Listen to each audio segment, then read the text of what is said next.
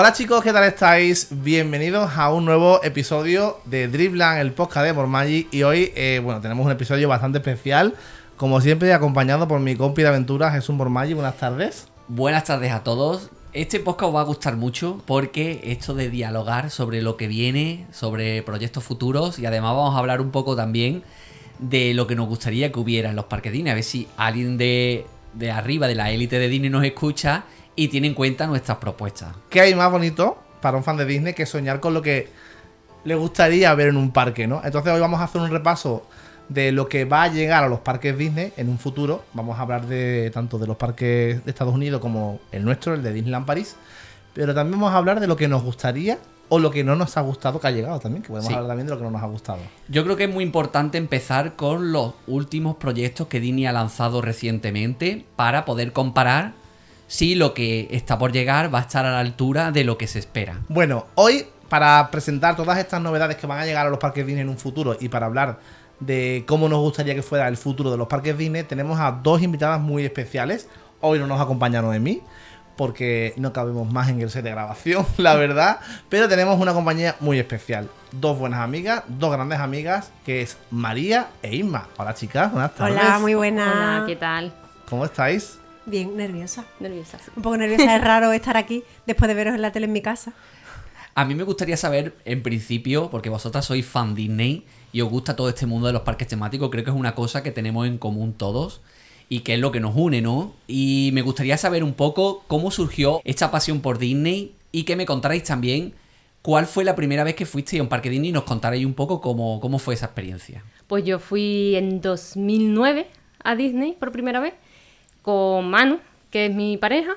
Y nada, fue en verdad fuimos un viaje de París. Y entraba dos días a Disney.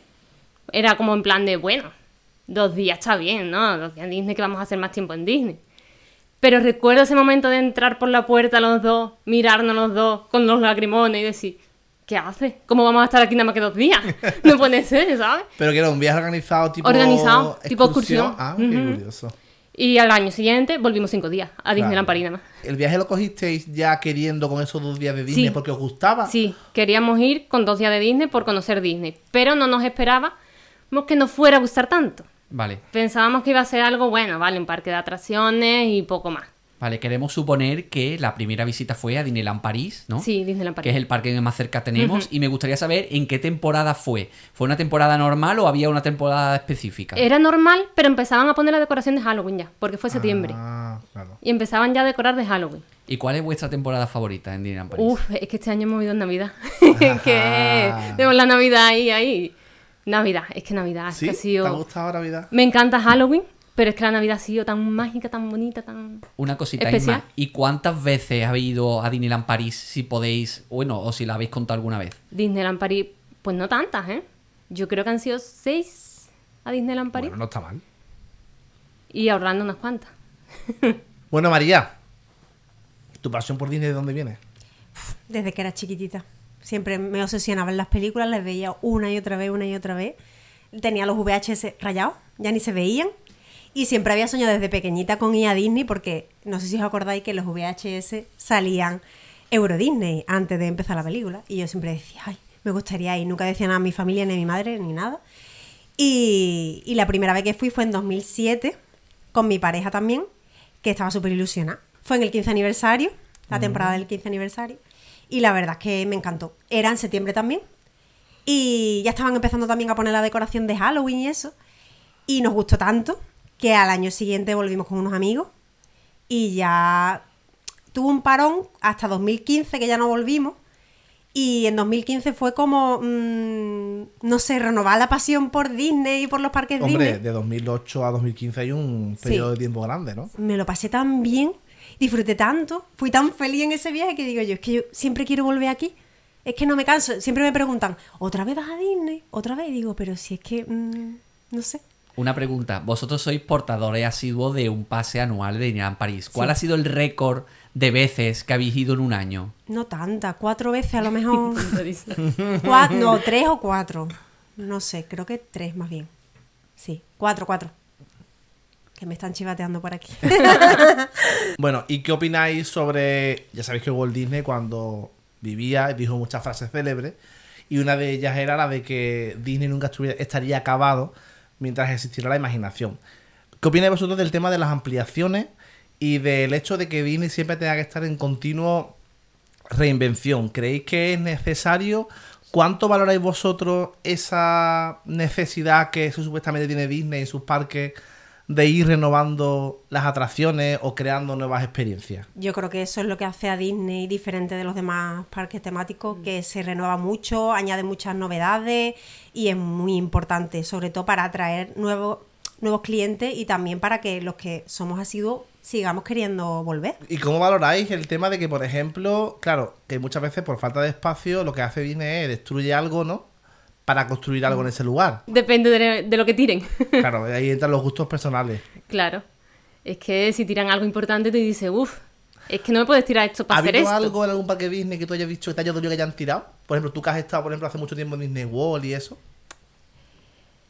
Uf, espérate. Algo que hayan tirado, que hayan quitado, que tú digas qué pena, ¿no? Lo que me Por ejemplo, en Disney World estaba el Toontown, que actualmente Sí. está Ah. en Eso Oye. no llegué a verlo y eso me dolió mucho, porque además lo tiraron justo antes de nosotros ir. Que ahí es donde construyeron Y eso el sí me dolió New mucho. Fantasyland. Sí, sí, eso me dolió mucho. Pero por bueno, ejemplo, donde está también Pandora- pusieron el nuevo Fantasyland, que es que Claro, tú dices es que, o sea.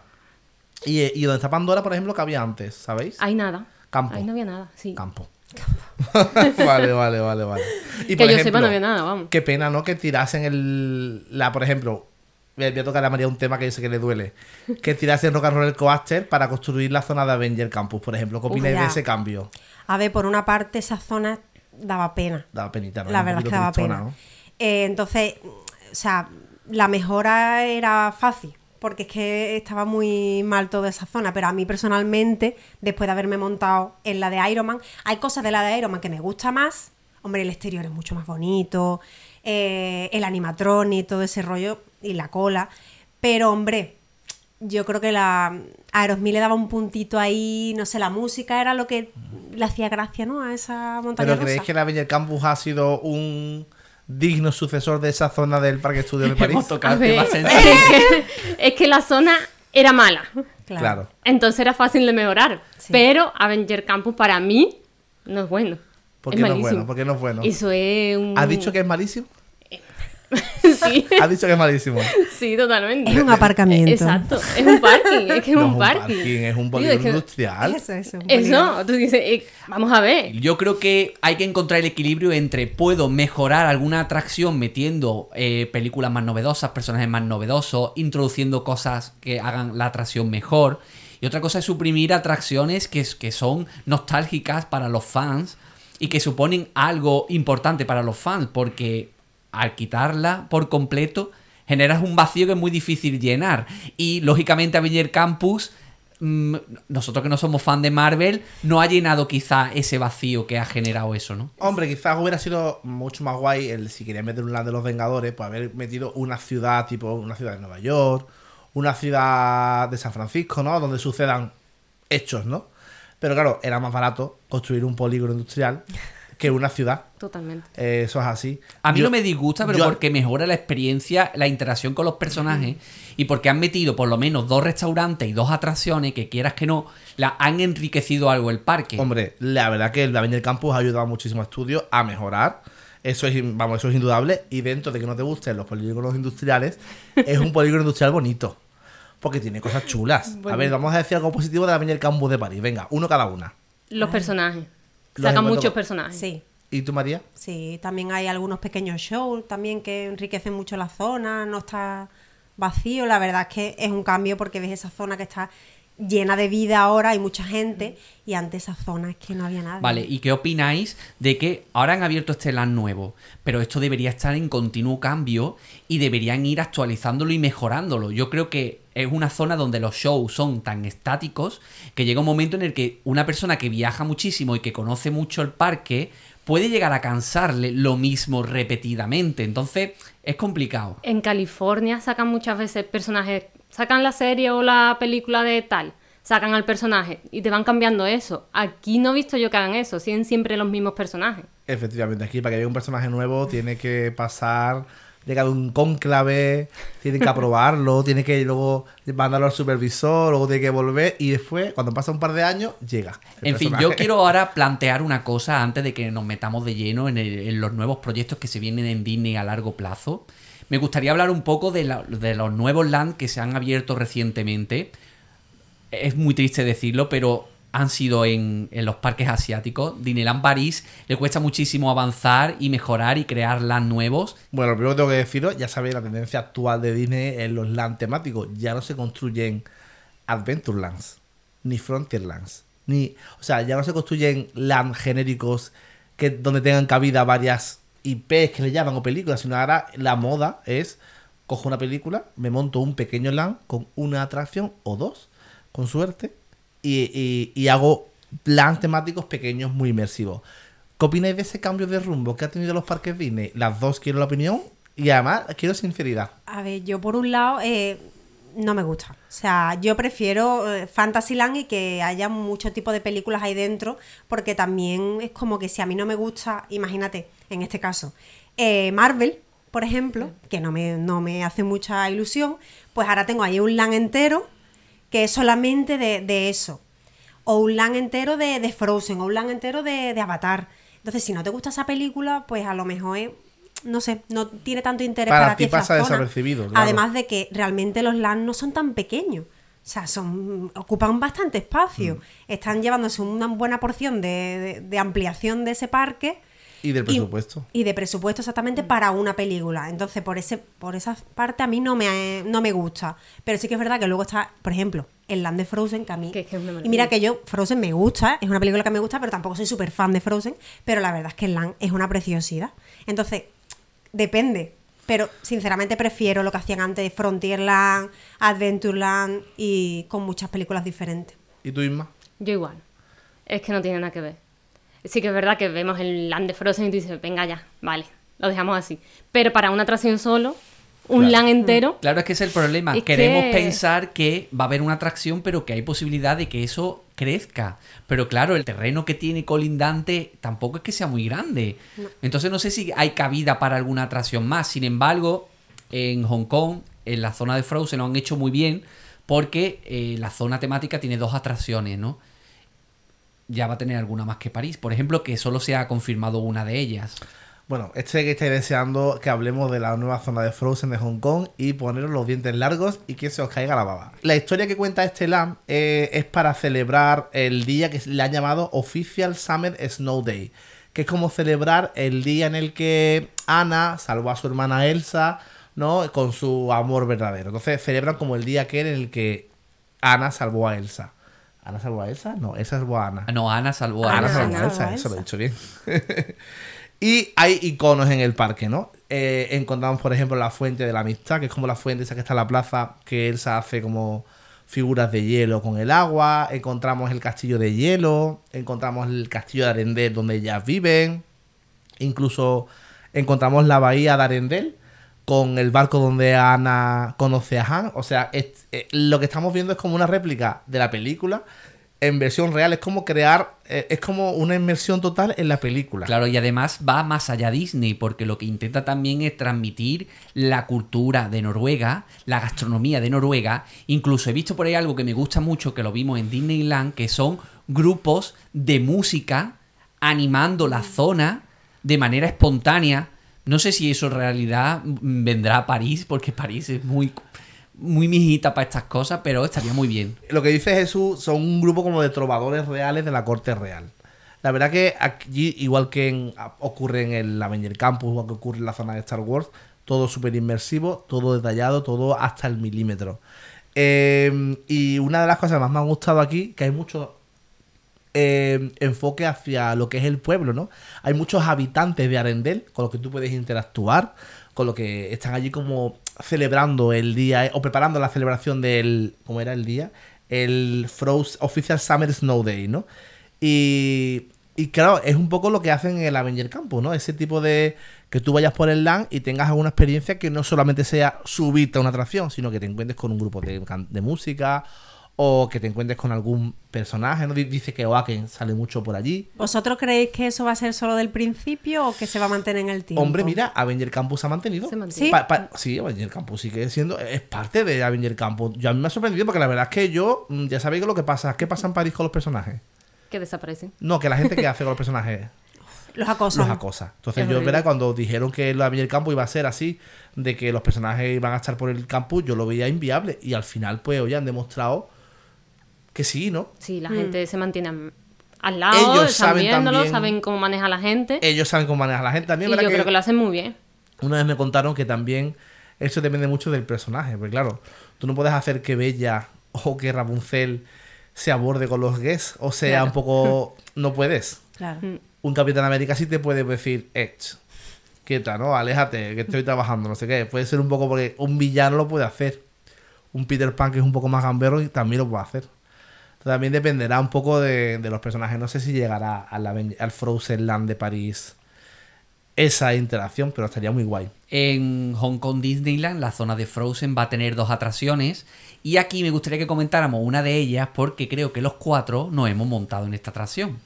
Que se llamará Frozen Ever After, o se llama, y es la atracción que van a, a hacer en Disneyland París. ¿Qué os parece esta atracción a vosotros? ¿Qué os parece que hayan creado, o sea, que no hayan creado una nueva y hayan tirado a copiar y mejorar, porque la ha mejorado, la de Epcot? A ver, yo he visto un vídeo mm, de la de, bueno, porque yo me monté en la de Epcot, pero ya no me acuerdo tampoco del detalle. Entonces el otro día entré en YouTube, vi un vídeo de la de Epcot y vi un vídeo de la de Hong Kong.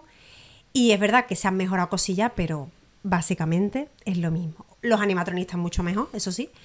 Y la verdad, que nadie se enfade, pero a mí me parece un poco cutre Sí, que hayan, a ver, al fin y al cabo, la de Frozen Ever After de Epcot es, o sea, ni siquiera mm, es de cero. Me No es refiero que inédita. está, exactamente, que está ahí sustituyendo a una que ya estaba. Se ha hecho en base a un recorrido que ya existía también. Entonces, a ver, si vas a crear un land de Frozen de cero, mm, dale una vuelta de tuerca ahí, Totalmente. mete más cosas, a un recorrido diferente, no sé, puedes hacerlo de cero, pues hazlo de cero, ¿no? Haz algo más impresionante. Que a mí la atracción me gusta, es una atracción muy cookie, pero sí que es verdad que al final, no sé, yo creo que para ver solamente una en ese land me esperaba algo un poquito diferente. Yo A mí es que hay una cosa de los parques Disney que me decepciona y es que al final crean lo mismo en unas zonas y en otras, cuando está claro que antes los parques eran algo más local, pero que últimamente los fans tienden a viajar a diferentes parques para conocerlo. ¿Qué opinas tú eso, Isma, de que vayan replicando atracciones de unos sitios a otros y que al final estén repetidas? No me parece bien, es que al final es un copy y pega. Tú quieres ir a un parque para ver algo nuevo, algo diferente. Si lo tienes todo aquí, pues ya no te mueves a lo mejor al de Tokio, no te mueves a Orlando. Quieres ver algo nuevo, algo diferente. Claro, es, que al no lo final los bien. americanos son los que van a hacer un, un land de Frozen con una atracción diferente porque ellos ya tienen Frozen Claro, Ever claro. After y al final los americanos son los más listos. es verdad. Esa Sí. en Orlando no puede ir la de Frozen a no ser que hagan otra atracción Bueno. diferente. O te la quitan de allí, es que, yo qué sé. No se la van a No, quitar. van a quitar, no van a desmontar la atracción. Pero es que no tiene sentido ya si hacen un land de Lo Frozen, que sí dejar es eso ahí.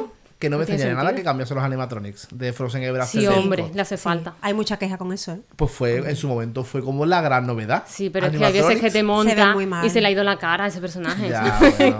Para quien no lo sepa, lo que estamos hablando es porque cuando se hizo Frozen Ever After, que tendrá. ¿Cuánto tiempo tendrá Frozen Ever After? ¿Tipo 2015, 2016, Sí, por ahí. 2017? Por ahí. tiene que andar. Yo que fui en 2017 ya estaba. Eh, pues los animatronics no tienen cara eh, articulada, es una pantalla y creo que va, va proyectado, o es, es un como un mapping, ¿no? O es- o- pero un mapping desde dentro, tiene como un proyector como en, en el cerebro que le enfoca a una pantalla que es la cara, donde claro, se ve raro. Por un lado se ve muy Se ve como los Sims, los muñecos de los Sims. se ve como en la peli, se ve como en la peli, pero claro, solo la cara. Entonces, pero es lo mismo que por ejemplo los enanitos en la montaña rusa de, ¿no? Los enanitos son iguales. Igual. Se ven un pelín mejor, diría yo, Por- ¿no? Se ven mejores. Pero. Es igual. mm, sí. A ver, cuando lo ves por primera vez te, impresiona, pero lo que dice Isma, claro, que si algún día se estropean los proyectores, pues claro, imagínate ver a Elsa, una pantalla blanca. A nosotros nos pasó y fue en plan ¿Ah, de, sí? ¿pero qué ha pasado aquí? ¿Qué le pasa a Elsa? ¿Os ha pasado? Sí, sí, sí, nos pasó, nos pasó. Dios mío. A ver, lo que me parece un poquito indignante es que a Hong Kong van a llegar dos atracciones en el land de Frozen. Y París, como siempre, nos quedamos ahí a media, ¿no? Llega una nada más. La de la segunda que dice María se llama Wandering Oaken Sliding Slate. Muy difícil decir. Como los trineos deslizantes de Oaken. También, ¿cuánto dura esa atracción? No Eso dura nada, nada, es que es un nada. poco en plan de, 15 perdona, segundos. El otro día lo. voy a hacer cuatro miré. horas de cola para esto. Pero ya Disney sigue esa dinámica porque no sé si recordáis la atracción de Navy Journey de Avatar, que también ha tenido muchas críticas porque es muy corta. Y aún así, esa es mucho más larga Sí, que la de larga. La de Bakken yo y creo por lo menos sido- algo bonita de ver, muy bonita. Pero ¿cuál es el atracción. funcionamiento de la atracción de Oaken? Oaken es como un tren minero. Te ¿no? montas, das una vuelta, un slinky. Es- es co- bueno, pero la temática Más es o menos. El como, como si fuera por el bosque de Pero. No, el slinky es el de París. Ah, Que es una vuelta, es una vuelta y te bajas. Nada más que ves a Olaf, creo que veía. Y ya y está. a Sven, creo que. Sven y Con Olaf encima, sí. Se acabó. La verdad es que yo estaba un poco indignada con esto, pero cuando vi el vídeo de la atracción dije, bueno, ya no.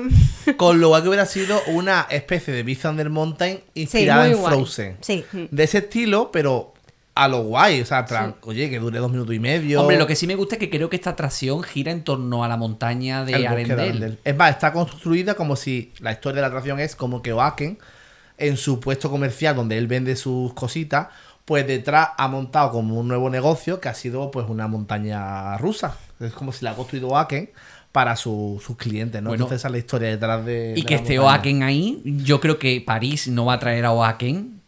Y me indigna muchísimo también, porque es uno de los personajes con más personalidad de la película, que no está tan explotado como Elsa y Anna. Y, y bueno, a ver, el problema de hecho es que si haces varias zonas temáticas pa- iguales en varios lands, lo único que puedes hacer es compararlas. Claro. Si no haces varias iguales, pues no comparas. Pues vamos a comparar toda vez, otra vez. A París va a llegar un meet and greet de Elsa y Anna en su palacio de Arendelle, ¿vale? Va en el palacio de hielo no se, va a poder- no se puede entrar, es como adorno solamente. Imagino, estoy deseando ver lo que harán algún show ahí, no que el, que el digo yo que el palacio se ilumine, vamos, yo espero que para algo lo utilicen, ¿no? O que pongan una máquina de nieve, que nieve o algo ahí. Pero el Meet va a estar dentro del castillo ese. no, No, el No, palacio ese de hielo no, no. se puede El acceder, de ¿no? hielo, No, no, no, el de hielo no. Digo el de Arendelle. El de Arendelle sí, claro. Ah, sí, ¿se El puede de entrar ahí? Arendelle se supone, claro. Hombre, no sé yo cuánto de palacio vas a ver cuando entres. Es que yo creo que en Hong Kong no se puede entrar. No, es que ahí, ahí vengo a contar la diferencia. Ah. En París va a haber un meet and greet de Elsa y Anna, seguramente, porque estos acontecimientos están creados como después de Frozen 2. Entonces, todo lo que ocurre en el, en el pueblo, en Arendelle, pues ya es con Elsa y Anna con la ropa de Frozen 2. Pero en Hong Kong existe The Playhouse in the Woods, que es como si fuera una casa de juegos en la montaña, que está ubicado en lo profundo del bosque de Arendelle, y es donde Elsa y Anna tienen como un encuentro con los guests de una forma interactiva con efectos especiales. Vaya, básicamente es como una especie de... Como un pequeño show, ¿no? Es Así- un show, pero no es un teatro en el que te sientes, sino No. la gente se pone como alrededor de una sala. Es como lo que podemos encontrar en la zona de la Bella y la Bestia en Disney World. De ese estilo, de ese que estilo. tienes una interacción con el armario, ese rollo, ¿no? De guest. Y que luego entras en la sala y te cuentan un cuento, y sale Bella con Lumière, lo de, lo de los cuentos Eso encantados de curioso. Bella. Y está muy guay, pero claro, no tiene foto. O sea, allí, allí el Sayan aparecen y el Sena se van. Entonces, claro, no sé yo si eso en París, pues creo que un poco sería frustrante, porque en París la gente lo que quiere son fotos. Fotos, fotos, fotos y autógrafos. Entonces en París lo van a sustituir por un gran pabellón de, de princesas solamente de Frozen. Pero volvemos otra vez a lo mismo de comparar. En la zona de Epcot del pabellón de Noruega hay un meet and greet con el Seana de Frozen Fever. Y me gusta mucho porque cuando entra en ese pabellón es como si entraras en la casa de verano de Elsa y Anna. ¿Harán esto mismo allí en el castillo de Arendelle? Espero que sí. ¿Qué es lo que pasa? Volvemos a lo mismo, que si intentamos, hacemos lo mismo en varias zonas, lo único que hace es comparar. Y yo creo que eso al final es negativo si lo que haces no es mejor. Es que el, el meet de allí es muy, muy bonito. Es que lo deberían de hacer. Y ya no tiene cola. Porque como llevan Ya dos no, años, ya ya, no. pues Pero sí, imagina- Ya a lo la mejor cola tienes que 20 va a minutitos tener de cola y ya el de. Frozen. Pero el de es que era Frozen- muy es que por una parte es como que me llama la atención eso de poder entrar en el castillo, qué guay, ¿no? Y conocer a Elsa y Anna, pero por otra parte pienso, es que no sé si es casi mejor lo de Hong Kong, porque por lo menos las vas a poder ver, y en el de París, ¿cuántas horas vas a tener que pasar la cola para poder hacerte una foto Dos con ella? horas seguro. Dos horas. Fíjate el papel Pero bueno, de pondrán. Premier Access y podrás pagar. bueno, vamos a seguir viendo un poco, eh, antes de empezar a hablar del futuro de los parques Disney, un poco con lo que... Un poco eso, el rumbo que está llevando Disney con sus nuevos land, ¿no? Vamos a ir a uno que creo que ha sido súper innovador, súper rompedor, un, un land que yo creo que nadie se esperaba y que además ha abierto en un parque que necesita bastante novedad, porque es un parque que todavía está empezando a crecer. Os hablo del land de Zootopia o Zootrópolis, depende de dónde ve, en qué idioma veáis la peli, en Shanghai Disneyland. ¿Lo conocéis? Sí, he visto El vídeo yo. Bueno, lo Estoy- conocéis virtualmente, ¿no? Exactamente. Ojalá. ¿Y qué opináis del, del land este de Zootopia? A ver, el LAN me parece muy chulo, muy guay. La atracción la estuve viendo el otro día y me encanta la entrada, la cola, me parece una maravilla. La atracción en sí después se me queda mucha pantalla. Ya. Muy guay, pero mucha pantalla. Es un poco Ratatouille. Claro, Es- a exacto, es igual. No Es solo mejor, me- Y la que cola mejor, es que ¿no? me encantó. Y La la, cola cola es me parece bonita. muy bonita, muy guay. Sí. Yo creo que sigue la dinámica de atracciones ahora nuevas como la de Monstruo S.A. de California Adventure, que mezclan pantallas interactivas con personajes moviéndose. A ver, esa tipo de atracción hace mucho que la estamos viendo. La atracción de Sí. Spider-Man de Universal Orlando es de ese tipo también. La ¿Qué más atracciones de ese tipo? Que, que mezcle pantallas con efectos reales. Bueno, Star Wars Rise of the Resistance también. Al final, yo creo que lo importante es que no te des cuenta que es una pantalla. Yo creo que Pero ahí es es la calidad, ¿no? De, A ver, de la yo creo que en el vídeo se nota muchísimo Sí, que es una que- pantalla. Sí. En persona quizá cambia, ¿no? No sé. Por ejemplo, yo Ratatouille, es que el problema de esto, le voy a dar la razón a una persona que se llama Jaime, y es que es verdad, porque el problema de estas atracciones es que envejecen muy mal. Porque a mí me pasa una cosa con Ratatouille de París, que a mí cuando abrió me parecía, hostia, esto era increíble, esto es una pasada, y hoy en día me monto en Ratatouille de París y me quedo así. La verdad es que la, la pantalla, que tú veas la pantalla del corte por abajo, no sé. Claro, Claro. Eso, pero eso está mejorando, porque por ejemplo en la de, en la de mm, Zootopia Sí, está, está mejor, mejorado, está porque es verdad que, hay, que eso, que tienen que disimular que no parezca una pantalla. Pero es que luego está la super atracción, que es de pantallas completas, pero a mí me encantó porque es esta atracción que te deja con la boca abierta, ¿Cuál? que es Mickey and Minnie Rollway Runway o como sea, que tiene un nombre muy complicado. Pero porque las pantallas están muy bien integradas. Pero es que eso Bueno, es todo no son- pantallas. no, es no que son cuando la atracción. Son proyecciones. Son Ah, proyecciones, son Son proyecciones. proyecciones. Son proyecciones. Pero a mí esa atracción me dejó con la boca abierta. Hombre, espectacular. Porque es que esa atracción, como cambia de escenario, de pasabas el puente y era un escenario totalmente diferente. Pero sí que es verdad que ahí tenéis razón en que son atracciones que envejecen muy mal y que dentro de 20 años lo mismo están antiguas. Bueno, pero esta atracción no va a envejecer todavía porque acaba de abrir.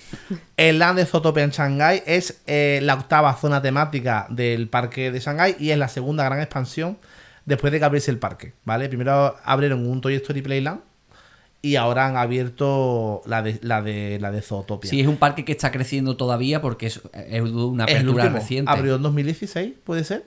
Creo que abrió en 2016. Y es un parque que apenas tiene 5 años. Eh, y una cosa muy curiosa del LAN, ¿sabéis cómo se llama? ¿Cómo? Zootopia, a secas. Ah, qué y es curioso porque mm, normalmente todos los, los LAN se llaman algo más, no se llaman como la película. Frozen, El Reino de Arendelle, eh, Avenger Campus, pero a este no le han puesto un nombre, le han puesto Zootopia. No a te secas. digan ese día inspirado. A mí me encanta la película de Zootrópolis, me encanta. Eh, pero cuando empecé a ver lo- las puntitas de, de- de que se veía por arriba, ¿no? De cómo se estaba construyendo y eso, los edificios, pensé, uff, no sé, no sé si va a quedar bonito, pero es verdad que, que viendo vídeos en YouTube y eso, mm, ha- cada vez me ha gustado más. ¿Sí? Lo he ido viendo y cada vez me ha gustado más los detalles que tiene, que te sientas en un banco, bueno, hay bancos de diferentes alturas para los diferentes animales. Ah, qué guay. Y a lo mejor miras debajo del banco y hay unos pequeños eh, como coches, como de ratoncitos aparcados. ¿Ah, Es que hay cosas muy, muy monas. Muy Bueno, eh, LAN recrea la calle principal de la ciudad, Man Street, Main Street, la bulliciosa calle principal de la ciudad, con escaparates de diferentes tamaños, y al final todo lo cual conduce al corazón de la ciudad, que es Sabana Central.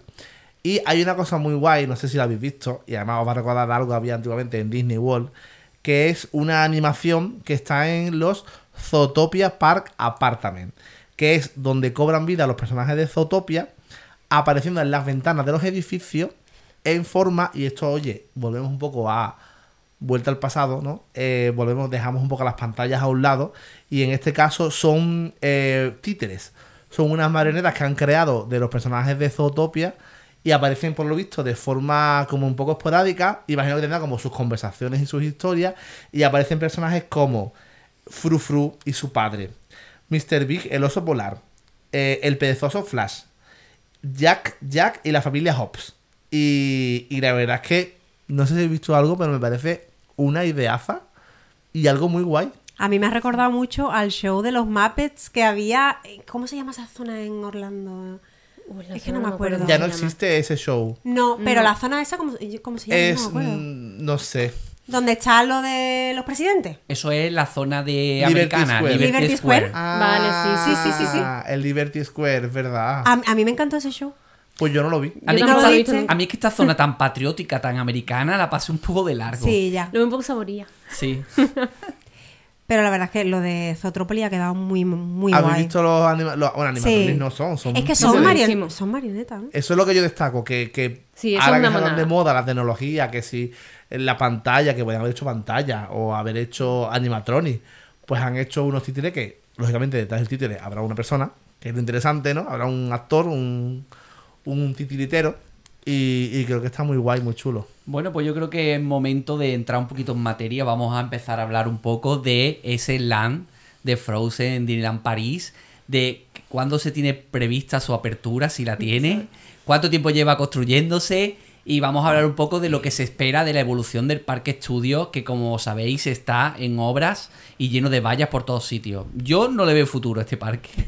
Me da igual lo que vayan a hacer allí. Ahora vamos a hablar de una zona más de expansión que todavía no está anunciada. Quizá en esta de 23 de este año digan algo. Pero yo a este parque no le veo rumbo ninguno. A ver, vamos a poner a la gente en contexto. Venga, a ver. Vamos a ver.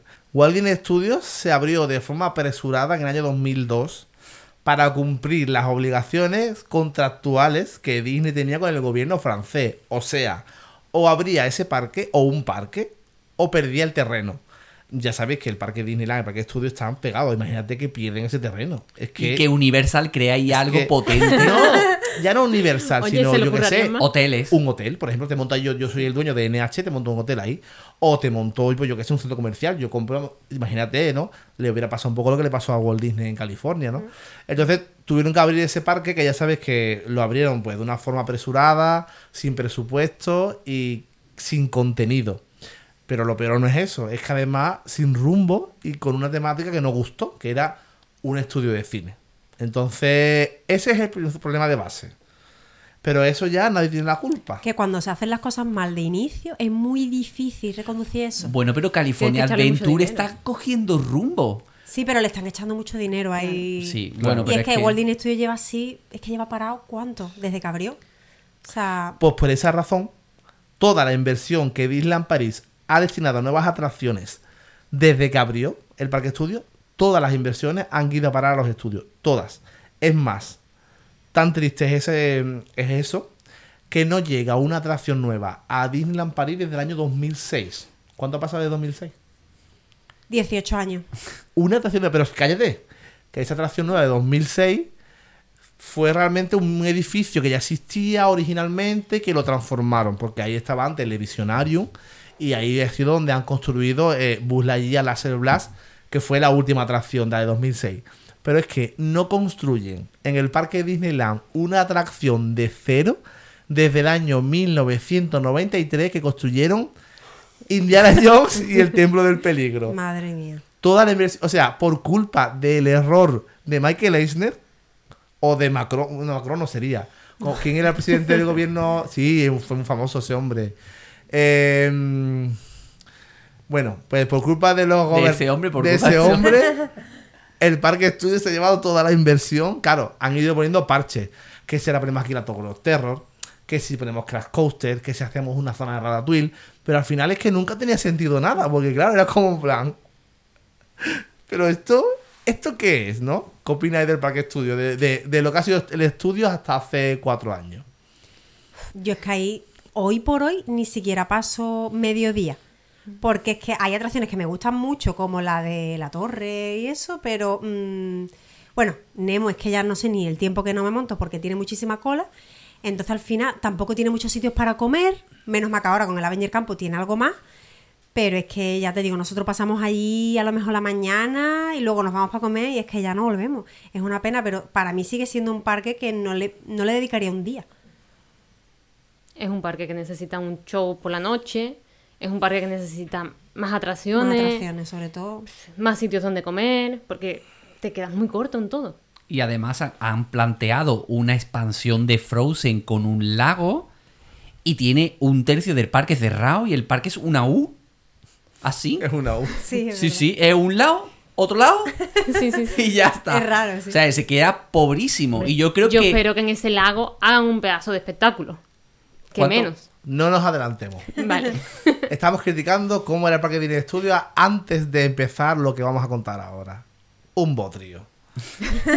parche tras parche, año tras año, ese parque nos remontaba. Es más, si miras cualquier ranking de los mejores y peores parques Disney del mundo, que a ver, los parques Disney son lo más de lo más.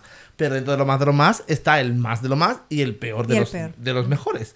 Pues el peor siempre ha estado Walt Disney Studios de París. Pero es que Bob Iger vino hace poco, post pandemia, a ver el parque y cuando vio ese estudio 1 con eso de, de Hollywood ahí, Tortera dijo, Dijo, esto What the fuck, ¿qué es esto? dijo, esto fue- Tirarlo. ah, esto ha, sido, ha sido él, fue Bob, claro, ¿quién va a ser? Bob vino hace poco y dijo, entró, pero tú ves ese hombre entrando por ahí, que hombre está acostumbrado a Star Wars Galaxy. Pero el. Bob Iger no fue, fue el anterior, ¿no? No fue Bob Iger, Bob ya Iger vino a la zona de Frozen, al hace, parque hace poco, cuando fue proclamado de nuevo presidente, no sé cuándo Sí, fue. pero que él no fue el que creó ese parque. No, no, No. no, él vino a criticar. Pero ha venido aquí a, a- O sea, él cuando retoma el poder, ha, habrá hecho un tour por todos Sí. sus parques.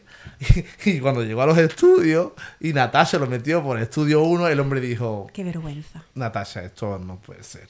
Esto no puede seguir así, esto hay que tirarlo y lo van a tirar, ¿no? Menos mal que ha venido este hombre. Vale. por en orden. Pues vamos a plantear cuál es el proyecto de expansión que tiene actualmente el Claro, Walt Disney porque el Parque Disney Studios sabéis que está metido ahora en un proceso de transformación que parece ser que en 2025 va a ver la luz con su gran eh, proyecto de expansión. Pero no hay fecha. Bueno, pero vale, creemos que va a ser 2025, no hay fecha. Lo primero que van a crear es algo que le falta al parque. Una calle principal, una avenida principal, ¿vale? A ver qué os parece. La creación de esta calle principal, que va a sustituir al antiguo Hollywood Boulevard, va a tener un estilo Art Deco. ¿Qué opináis de eso? Me encanta, Menos mal. me encanta. No, Art Deco no. Art Nouveau. Nouveau. ¿Qué diferencia hay entre el Art Deco y el Art Nouveau? Pues no lo sé. Ay, pensaba No que lo soy- sabías. Pero el Art Nouveau me gusta. Bueno, pero suena muy bien, ¿no? Ha sonado muy bien, Vale, sí. vale. Mucha vegetación y jardines temáticos. Le hace falta vegetación a ese parque, ¿eh? Sí, pero también Y, le faltan y atracciones. sitios bonitos para hacerte fotos también, ¿verdad? Que no? Eso sí es verdad, sí. No hay... Bueno, me parece que esa avenida que va a empezar donde antes estaba la figura de partner de Walt Disney, ahí comienza esa avenida que va a llegar hasta un nuevo lago. ¿Vale? Este nuevo lago, donde va a terminar la avenida, atención, porque va a tener preparación para realizar espectáculos. Donde van a poder caber barcas de hasta 5 metros de altura. Sí, además las barcas y rumores de que vienen de Tokio de un show que había en el lago. Y además esta calle nueva, esta nueva avenida, y, y que la avenida además va a bordear el lago entero, va a estar preparada para coger desfiles, que es otra cosa que también al Parque Estudio... Falta, sí. Joder, pero es que yo ¿desde no quiero ser es? hater, pero es que yo estoy seguro de que van a abrir primero la avenida y después, a los años, se planteará el show de, del muero. lago. Es Yo decir, no aquí va a ser lentísimo. No creo. Yo creo que sí. Ay, por favor. Yo no creo que vayan a abrir Frozen y te hagan el espectáculo del tío. Y Sí, esta no. gente van paso a paso, con Ya, mucha calma. Son todo. muy lentos. ¿Por qué son tan lentos en París? No lo No sé. lo sé, eso lo nos entiendo. preguntamos Pero alguna todo el mundo. explicación tiene que tener. Yo creo por un tema legal, las obras, un tema legal. Es indignante que a lo mejor, no sé si fue el primer LAN que se anunció, pero va a ser el último que abra. Sí. No, a ver, Eso, eso es un fallo, se ¿eh? anunciaron los tres a la vez. Y se dijo de siempre que primero iba a ser Avenger Campus por el mero hecho de que Avenger Campus estaba eh, el parque que ya existía. Lo de Frozen todo es ampliación. Realmente la ampliación empieza ahora. Al final Avenger Campus no fue una ampliación. Fue quito una zona y la, la cierro y la vuelvo a abrir nuevo renovada. Ahora va a empezar la, ampliación, ¿no? Entonces esta avenida va a tener varias cosas positivas. Primero que le va a dar al parque una conectividad que no tenía. Por ejemplo, va- vas a poder atravesar el parque de lado a lado. Porque van a hacer accesos nuevos para empezar primero hacia Toy Story Playland. Con lo cual, desde más o menos el centro de la avenida, puedes atravesar hacia la zona de lo que ahora son los mundos de Pixar, hacia la zona de Toy Story para acceder rápidamente a Ratatouille, Cars, Buscando a Nemo, la atracción y la zona de Pisa. Vale, pero yo veo bien que, proyect- que vayamos comentando por partes. Abren un acceso directo a Toy Story Playland. Se supone que va a haber dos figuras gigantes de Jessie y Sí, quizás Woody. como la que están en el de Orlando. Perfecto. Yo opino que Toy Story Playland se queda pequeño. Es un land que siempre está masificado y que no le vendría mal Toy Story Manía, yo ya no sé cómo decirlo y a mí nadie Sí. me hace caso. De Vamos, que, que Toy Story que- Manía podía en- en- enfocarse muy bien en esa ¿Qué entrada. preferís a esa vosotros? zona. ¿Un Toy Story Manía o un Slinky Dog Dash? Uy, Es es, que- que... es muy diferente. Venga, venga, pero mojate. A mí el Linky me encanta. ¿Te, pero te claro, gusta el tiene... Linky? ¿Tú te montas el Linky? Sí. Ay, Yo no ¿qué- entiendo ¿Qué pasa? Hombre, el Linky fuertecita, ¿eh? Pero tampoco tanto, está bien. Pero no tiene soporto, no, no me pone boca abajo. Yo mientras que no me ponga boca abajo, guay. Entonces a mí el Linky me encanta, pero no creo que te vayan a quitar ese Slinky, el de París, No. para meterte gra- otros es muy Linky. grande. Ya viendo un Ah, claro, Slinky, Tienes ya un Slinky. Bueno, Entonces que pongan el quiten. de Toy Story Manía, que me encanta también. Es muy guay. Mira, lo do- mira donde está el Linky, un restaurante de, de servicio de comida rápida. Pues sí. Necesita. Y el, el Linky o nuevo, nuevo. Bueno, ¿y qué opináis de que Toy Story Playland no tenga una tienda oficial con Bueno, merchan tiene de una Toy mini Story? tienda. tiene Tienen un- eso ahí. Está cerrada que cada vez eso- que- bueno. Pues últimamente la pilla muchas veces abierta. Últimamente sí, En es verano verdad. la pilla abierta. Pero eso es una tienda de pegote. Es un kiosquito. Claro, Es que eso cookie, debería de cookie, tener- Y además que Toy Story tiene mucho merchan. Es que vamos a ver, Ya. hacerme una tienda entera, más grande. Es una pena porque. Toy Story tiene una legión de fans que te caga, además de todas las edades, porque es la típica película que le encanta a los adolescentes, que luego son mayores y les sigue gustando Toy Story. No como las princesas que a lo mejor un poco cuando crecen las niñas, a lo mejor como que pierden el interés, ¿no? Pero Toy Story es una franquicia que, que a la que le gusta, le gusta de pequeño, de, de adolescente, de joven, de grande. Y es una pena lo poco explotada que está en París. Está poco explotada. Seguimos con la expansión de los estudios, ¿vale? Dentro de estos jardines de la entrada van a hacer de pronto un jardín temático británico. Una vez ¿Cómo más. no? Los británicos. ¿Cómo no? Con como decoración de Mary Poppins, de Peter Pan, como un gazebo para conciertos. Tú sabes lo que van a hacer ahí, ¿no? Ahí lo que van a hacer son topiarios de Mary Poppins y Bert, como los que Claro. hay en el Flower and. Garden de, De Epcot. Yo la verdad es que veo... Ahí van a hacer topiarios, estoy segurísimo. Estamos hablando de que el parque Sí. estuviera un, popu- un pequeño popurrí. Y, eso Y van a meter otro popurrí. po- lo veo todo muy popurrí, ¿no? Porque es que luego enfrente del jardín británico va una zona de Rapunzel, una mini zona de Rapunzel, con una atracción tipo tazas, que es la que en el concept art se veía que parecía la de los aliens. Yo ahí tengo que decir que me parece de vergüenza. ¿Por qué te parece Rapunzel vergüenza? se merece mucho más. Se merece En. Orlando un baño, por Sí, favor. y ahora aquí unas tazas. Tipo taza. Venga Otra ya, taza. hombre. A ver, Es es una Rapunzel. Ya. Lo bueno es que la temática va a ser muy bonita porque justamente la atracción va a simular que tú vas en una barca con la escena de los farolillos. La canción que sonará mientras que está dando vuelta es la de la y por fin ya veo la luz. Y en el centro habrá a lo mejor algunos animatronios figuras de Flynn Rider y Rapunzel. Y seguro que el techo estará lleno de los farolillos de Rapunzel. Pero entonces bueno, cuando vemos. Cuando vemos la zona de Rapunzel que se va a abrir en Fantasy Spring en Tokio, donde está. Bueno. la torre de Rapunzel y donde van a abrir el, re- el restaurante este del patito feliz. Y la atracción que van a poner allí tiene muy buena pinta. Sí. A mí lo que me echa, pa- o sea, me deprime mucho de esa atracción de tazas de, de Walt Disney Studios, aparte de porque son otra vez mm, tazas, eh, que ya no hay opción, si van a poner esa atracción de, de Rapunzel ahí, ya no hay opción a que haya un land de Rapunzel en ese Eso parque. es verdad. Eso es verdad. Eso es lo que a mí mm, Sí. más rabia me da. Pues hazte la idea. Pues no me la puedo hacer. Pues hazte la idea, María. Eso es verdad. Yo no, no había caído en eso. Porque además, justo en esa zona no hay, no hay espacio para hacer una de Rapunzel. En el otro lado contrario, sí, que es donde iría Star Wars. O sea, eh, si fijáis Claro. y miráis el parque estudio desde el mapa, a la derecha está lo de Pixar, a la izquierda está lo de lo de Marvel, lo de la Avenida del Campo 1. Ya cuando entras en la avenida tenemos Frozen en el centro. Y a la izquierda de Frozen es donde iría el tercer land. Que ahora es del que vamos a hablar. Bueno. A ver, es que al final, ¿cómo llamas a este parque? ¿El parque del mangote? Pero es que, es hay, que yo no hay- le veo. una cosa que contaros. Sentido. Es que hay un rumor muy grande de que le quieren cambiar el nombre al parque. Es que no tiene sentido ya el nombre. Es que hay, ha habido unas encuestas que se han hecho reales. ¿Y sabéis cuál era uno de los...? O sea, en la encuesta te preguntaban si te, qué te parecería cambiarle el nombre al parque, ¿vale? Y te daban varias opciones. Una de ellas era Walt Disney Movies. O sea, Walt Disney Movies Park. Claro, pero, pero, ¿no? pero ¿cómo le nombrarías? ¿Cómo, cómo le llamarías a ese parque? No sé, yo es que Ay, no pienso, por ejemplo, en Disney sí y suena como tan bonito. Ya. No se podían inventar algo así. Walt mono. Disney Park, Single Studios. Walt Disney Park. Sí. El parque- pero claro, tendría que tener un enfoque a Walt Disney. Claro, que O Walt lo tiene. Disney Pictures Park, no. Yo no lo sé. Pues uno de los que baraja es Walt Disney Movies. Con lo guay que hubiera sido que se hubiera llamado mm, Pixarland o algo así, no sé. No. Hubiera habido Pixar, muchas ¿no? cosas de Pixar. Pero tampoco es todo Pixar. Claro, Pixar. Entonces, claro.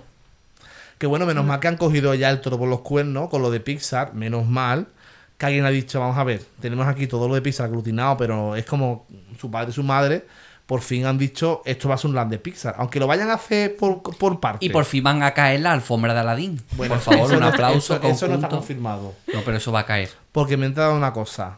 Las formas de Aladdin abren el 4 de octubre. O sea, Ahora, de aquí a octubre, En Disneyland París sí. no da tiempo. No da tiempo de hacer, de hacer algo, nuevo. Pero eso no tiene que hacer nada más que repintar aquello. Imagínate que las convierten, yo qué sé, lo que Jesús y yo mm, decimos, ¿no? A los alebrijes de coco. Es que hasta para eso tar- tardarían Tardan. dos años. ¿Tú crees? Sí, sí. sí. No sé. Qué poco positiva soy. Pues yo he leído por ahí, por alguna parte, no sé si es fiable, ¿eh?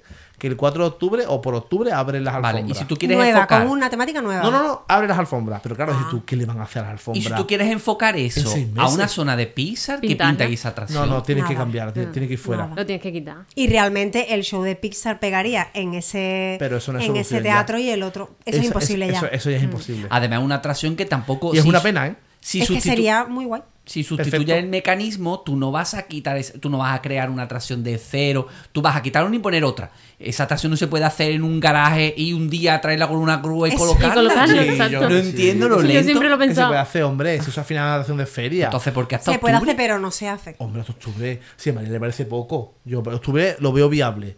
Que cambien esa atracción y la conviertan en Pero algo. ¿cuánto tiempo ha estado la entrada del parque Disneyland ahora mismo cerrada? ¿Cuántas? Hombre, Para Solamente el para poner el castillo. Bueno, menos mal. Imagínate una Yo no atracción sabía que entera. estaban haciendo, ¿eh? Yo tampoco. Yo decía, digo, esto no es normal, ¿eh? Menos mal Mucho que han hecho un mosaico en el suelo del, del castillo. Bueno, vamos a seguir con el parque estudio. Bueno, la, la, la zona del lago, ¿vale? Ya pasamos a la avenida, jar- jardín de Mary Poppins y, Peter Pan, la entrada a, a nueva entrada a Toy Story Playland. Luego está también en la avenida eh, la atracción de Rapunzel. Al fin y al cabo, eso va a ser el contenido que va a tener la avenida. Y llegamos al lago, que va a tener como un paseo marítimo. Y en el lado derecho, un nuevo restaurante de, de personajes con capacidad hasta 250 personas. Necesario. También Sí. con diseño Art Nouveau y vistas al lago. El concept me pareció mm, precioso, la Chulísimo, verdad. ¿eh? Chulísimo. O me imagino que toda la zona será Nouveau, o sea, la farola, los bancos, los jardines, ¿no? Todo lo que haya por allí, ¿no? Porque habrá kiosquitos. Incluso se han filtrado, esto es filtración, esto es como rumor, ¿vale? Esto no es oficial. Que va a haber como dos. e- O sea, el lago sabéis que es como un poco ovalado, ¿vale? Entonces, claro, eh, allí no hay nada. Entonces, van a haber como dos edificios grandes, Nouveau, uno en cada extremo del lago, para servicios, eh, zona de backstage, pero rollo bonito. Es tipo edificio grande. ¿Y por qué no han hecho ahí un, restaurante de comida rápida de Rapunzel? No sé, hijo, pregúntale Exacto. a los Imagineering. ¿Y alguna tienda? Eso, o sea, no, no. O sea, van dos edificios de servicios con servicios varios, tipo. Y también creo que son techados como para cuando llueva y eso, la gente se pueda resguardar la lluvia, porque claro, aquello va a ser como una especie de todo en plan al aire libre. Cuando se ponga a llover en invierno, la gente dónde se mete. La única atracción que se va a ver afectada por las obras estas va a ser las alfombras de Aladdin, como hemos hablado ya antes. Y mientras que se está construyendo esta expansión, también Disney ha empezado justamente ahora, hace unos meses, a remodelar lo que es la entrada anterior al parque. O sea, anterior a la expansión, lo que se llamaba Production Country Yard, que era la zona de la entrada. Vaya, básicamente Estudio 1 y todo donde estaba edificio de Partner, todo lo que está delante de la Tower of Terror, delante del edificio del gorro de Mickey, toda esa expansión, todo eso está lleno de vallas. Que a mí lo que me ha chocado mucho es, es no ver la estatua de Walt Disney con Mickey allí en la entrada. La verdad es que se queda eso como muy vacío, hay muchas vallas, se crea como un embudo. Pues imagínate esas obras y ese percal hasta abril de 2025. Más de un año, eso en obra. Pero bueno, pues eso, eso nos hace saber que, claro, mínimo hasta primavera de 2025 no va a haber ninguna novedad en el Parque Estudios. No va a abrir en la avenida, no va a Ni en abrir la Frozen. Y además que cierra Estudio 1 también. La salida va a, a cambiar. Y por eso yo creo que si el- en abril de 2025 ya acaban todas las obras que van a dejar el parque nuevo con una imagen totalmente renovada, me hace a mí entender que va a ser porque ya en ese momento va a estar preparado para empezar a abrir la expansión. Hay gente que habla de que solamente abriría en una primera fase lo que es la avenida y el lago. Yo para eso no habrás nada. Pero yo Me me, lo lo abres creo. todo ¿eh? a la vez. Yo me lo Pero creo. entonces ¿eh? a- lo que abres al final es una calle, ¿no? La Una calle y ves el lago y se acabó. Ra- Rapunzel. Y Pero y, y cuando llegues al lago vas a ver todo el land de Frozen ahí al lado. mm, Verás vaya. Bueno, ya, está- ya las acabó. obras estarían casi acabadas. Yo creo que ya, ya han perdido la vergüenza. Sí, totalmente, vamos. Les da igual. Pero abriría el jardín de Peter Pan y Mary Poppins, el jardín de Toy Story con la entrada de Toy Story Land, la atracción de. Ábrelo todo a la vez. Eso quiere decir que en 2025 no vamos a ver No, no, no, son rumores. Ay, Cosas que la gente hable. Lo ideal es que abran todo. Y es que mientras tanto nosotros envejecemos, ¿sabes? La gana de vivir también se te va pasando. A lo mejor abre por fase, por ejemplo, imagínate que en primavera abre la avenida y el lago y luego a lo mejor en verano o invierno de ese año. A mí me encantaría que Frozen abriese en invierno. Como hicieron en Hong Kong. Bueno, no sé en Hong Kong si noviembre es invierno. Yo tampoco. No lo sé. Pero estaría guay que abriese en invierno. Ahí con un puto de nieve. En Navidad. Con frío. En Navidad. Estaría guay que abriese, ¿verdad? Yo lo voto. Noviembre de 2025 que abra Frozen. Yo... Como máximo ya. ¿Creéis, Porque si no- Claro. ¿Creéis que ahora en la de 23 de este año, que es en agosto, va Disney a anunciar algo en relación a- al avance del parque estudio? Es que no le queda otra. Es que ya, ya, ya- ya no le queda más de 23. Porque la siguiente es en Será la- 2026. ya será la de 24. Es que la última de 23 también esperaba yo que anunciaran cosas Nada, y me quedé muy nada. decepcionada. ¿eh? Pero eso lo vamos a hablar ahora. Nos falta ahora hablar de un tema también muy complicado. Porque bueno, ya tenemos el Land de Frozen aseguradísimo. Sabemos lo que va a haber. Eh, una atracción, un meet and greet, una tienda, un restaurante. Precioso, va a ser increíble. Homenaje a la cultura noruega. María va a alucinar allí. Pero, ¿qué pasa con el tercer Land? ¿Cuál es el tercer Land? ¿Cuál era? ¿Cuál, iba- cuál iba a ser? Star Wars. Star Wars. Pero, una versión más pequeñita. Una versión más reducida de lo que es el Galaxy Edge que ya hay en Yo Estados eso Unidos. nunca lo vi, la verdad. Yo tampoco. O sea, yo me alegro de que no lo vayan a hacer, lo siento por los fans de Star Wars. Hombre, yo me alegro Yo también, pero. Star Wars necesita su espacio también. Exactamente, si van a hacer Sí. algo peor y más pequeño, No lo hagas. para eso no lo hagas, Exacto. porque no vas a traer gente de fuera tampoco. Para eso, si tú, tú eres fan de Star Wars, te vas a ir al, Al. Orlando o a Exacto. California. Pero, ¿quién ha dicho que no lo vaya a hacer? No me Nadie, nosotros. ¿Qui- qui- qui- Se ha ¿Quién lo ha qui- dicho? creo que se ha quitado del, del, del concept que Lo hay que ha allí en el ocurrido parque. es que después de la pandemia, de pronto Disneyland París ha hecho todo lo posible por no nombrar más ese land. Y lo último fue que a Natasha le hicieron una entrevista y le preguntaron directamente por el land. Y ella tuvo que decir que actualmente estaban enfocados en Frozen y, y en la zona de Frozen y que seguían trabajando en futuros proyectos. O sea, ella escurre el bulto, el bulto de una manera estupenda. Pero es que a raíz de eso surge un rumor todavía más grande y es que quizá esa atracción que esperamos, o que en realidad esperábamos otra cosa, pero bueno, que esperamos nueva en el parque Disneyland, quizá llegue a la zona de Discoveryland que está detrás de Hyper Space Mountain y que tenga una temática dedicada a Star Wars. Es que eso sí tendría sentido para mi gusto. Sí, o sí, sea, la verdad que Para ver, mí también. En lugar de hacer otro land de Star Wars, que ya hay dos en el mundo allí, y que encima aquí vas a traer, como dice María, algo peor, la idea por visto es la siguiente. Cerraría por fin ya lo que ha sido cariño encogido al público, Mickey, la orquesta de Filar Magic, eh, cuando estuvo también lo de Michael Jackson. Y donde estaba antes el restaurante de Toy Story. Toda esa parte que está entre Star Tours y Autopía, todo eso que ya tiene una temática futurista y donde también está in- instalado ya el mundo Star Wars, porque está Hyper Space Mountain, Star Tours, pues ahí justamente detrás, además dicen que hay espacio suficiente para construir Rise of the Resistance. Dice que está el ojalá. espacio Ojalá. para construir, es más, Yo no creo que Pero esa dinero. pedazo de atracción va a, va a llegar a París, ¿tú lo crees? Dicen, según los, la gente es muy friki con el Google Maps y se pone a medir y, y- y- y sabe lo que cabe. Bueno, dicen los que quieren que se construya, Claro. pero Dicen que cabe Rise of the Resistance ahí detrás. pues yo voto que sí. Yo también, sería sí, por perfecto, Sí, supuesto. pero es que yo creo que esa pedazo de atracción no va a llegar. Pero es que también dicen que otro, otro rumor que hay es que no va a ser Rise of the Resistance, sino que va a ser una versión de Tron, pero inspirada en una, como unas motos de Star Wars. También Eso es lo que he escuchado yo. A mí, me, también me encantaría, la verdad, pero si son las dos, mejor. Y si tuviéramos que perder a Utopía o un trozo de Utopía, Quítala. Pierde, quítala. no pasa la nada. entera no la van a quitar. Pero un trozo sí, que es Utopía muy grande. Anda, que la quites Que la entera. entera. Y Que si no. quitarais Es una más Utopía, que te ¿qué- acaba con olor a gasolina. ¿Verdad? si acabarais con Utopía, ¿qué pondríais ahí? No, Pues, la de lo. Tron. Lo de Tron. Tron. Yo pondría lo de Tron. Es perfecto. ¿O sabes lo que pega mucho ahí? No sé si habéis visto en Disney, sí, que hay una atracción de 20.000 leguas de viaje submarino y es todo temática steampunk, que es que tiene hasta el Nautilus igual que el de ¿Ah, París. sí? Eso pegaría ahí un montón. Está muy chula esa atracción. Bueno, pero si ahora en la de 23 de este año anuncian algo parecido para París, quizá en el 2050 podamos ver abierto algo. 2050. Es que ya. Vale, vamos a comparar la idea de este rumor de que Star Wars se cancela en el Parque Walt Disney Studios y montamos una atracción de Star Wars. Me río porque ahora viene la parte La parte la negativa. parte, la parte que me gusta a mí. ¿Vale? Y montamos una, una atracción de Star Wars en Discoveryland. Lógicamente, Discoveryland nunca va a ser Star Wars Land, espero. Toquemos madera, que no van a hacer Star Wars Land, sino No que creo. será Discoveryland y tendrá su sección de Star Wars. Perfecto. ¿Qué va a pasar con el tercer Land de los estudios? Oye, Un land de Rapunzel. oye, ¿y la Bella y la Bestia? La Bella y la Bestia, pero yo, yo pondría la Bella y la Bestia en Fantasyland. Ahora hablamos Sí, de eso. Ahora hablamos de eso. ¿Qué tercer Land pondría? Ser realista. Yo soy realista. No, yo, tú no eres realista. Sí, yo soy realista. Y, a ver, La Bella y la Bestia es la película francesa por excelencia. O sea, que no haya un land de La Bella y la Bestia en París y haya uno en Tokio, eso es una vergüenza.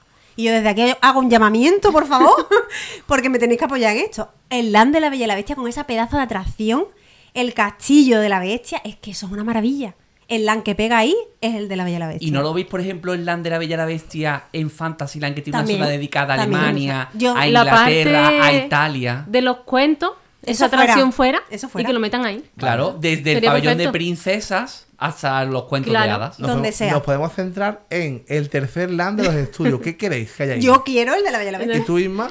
Eh, la Bella y la Bestia. También. Cualquiera dice otra cosa. me Pues mata. no. Pues no.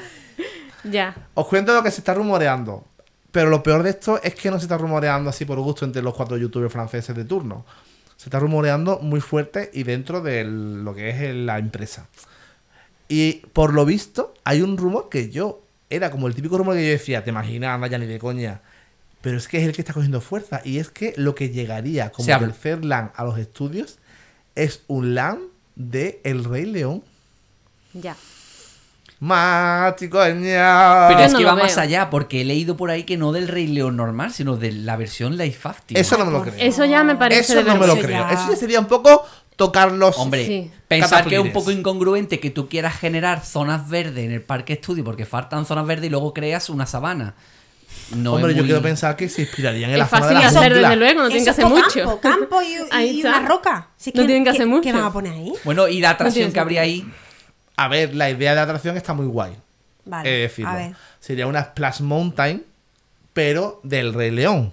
¿Y por qué no metemos eso en Frontierland o en Adventureland? Aventura cae. que está Pega muerto. mucho no, un land entero. Es que un land del Rey León, ¿en serio? Un land entero no. ¿Un land? ¿Una atracción? Te lo compro. Vale, pero el land. ¿Pero un land?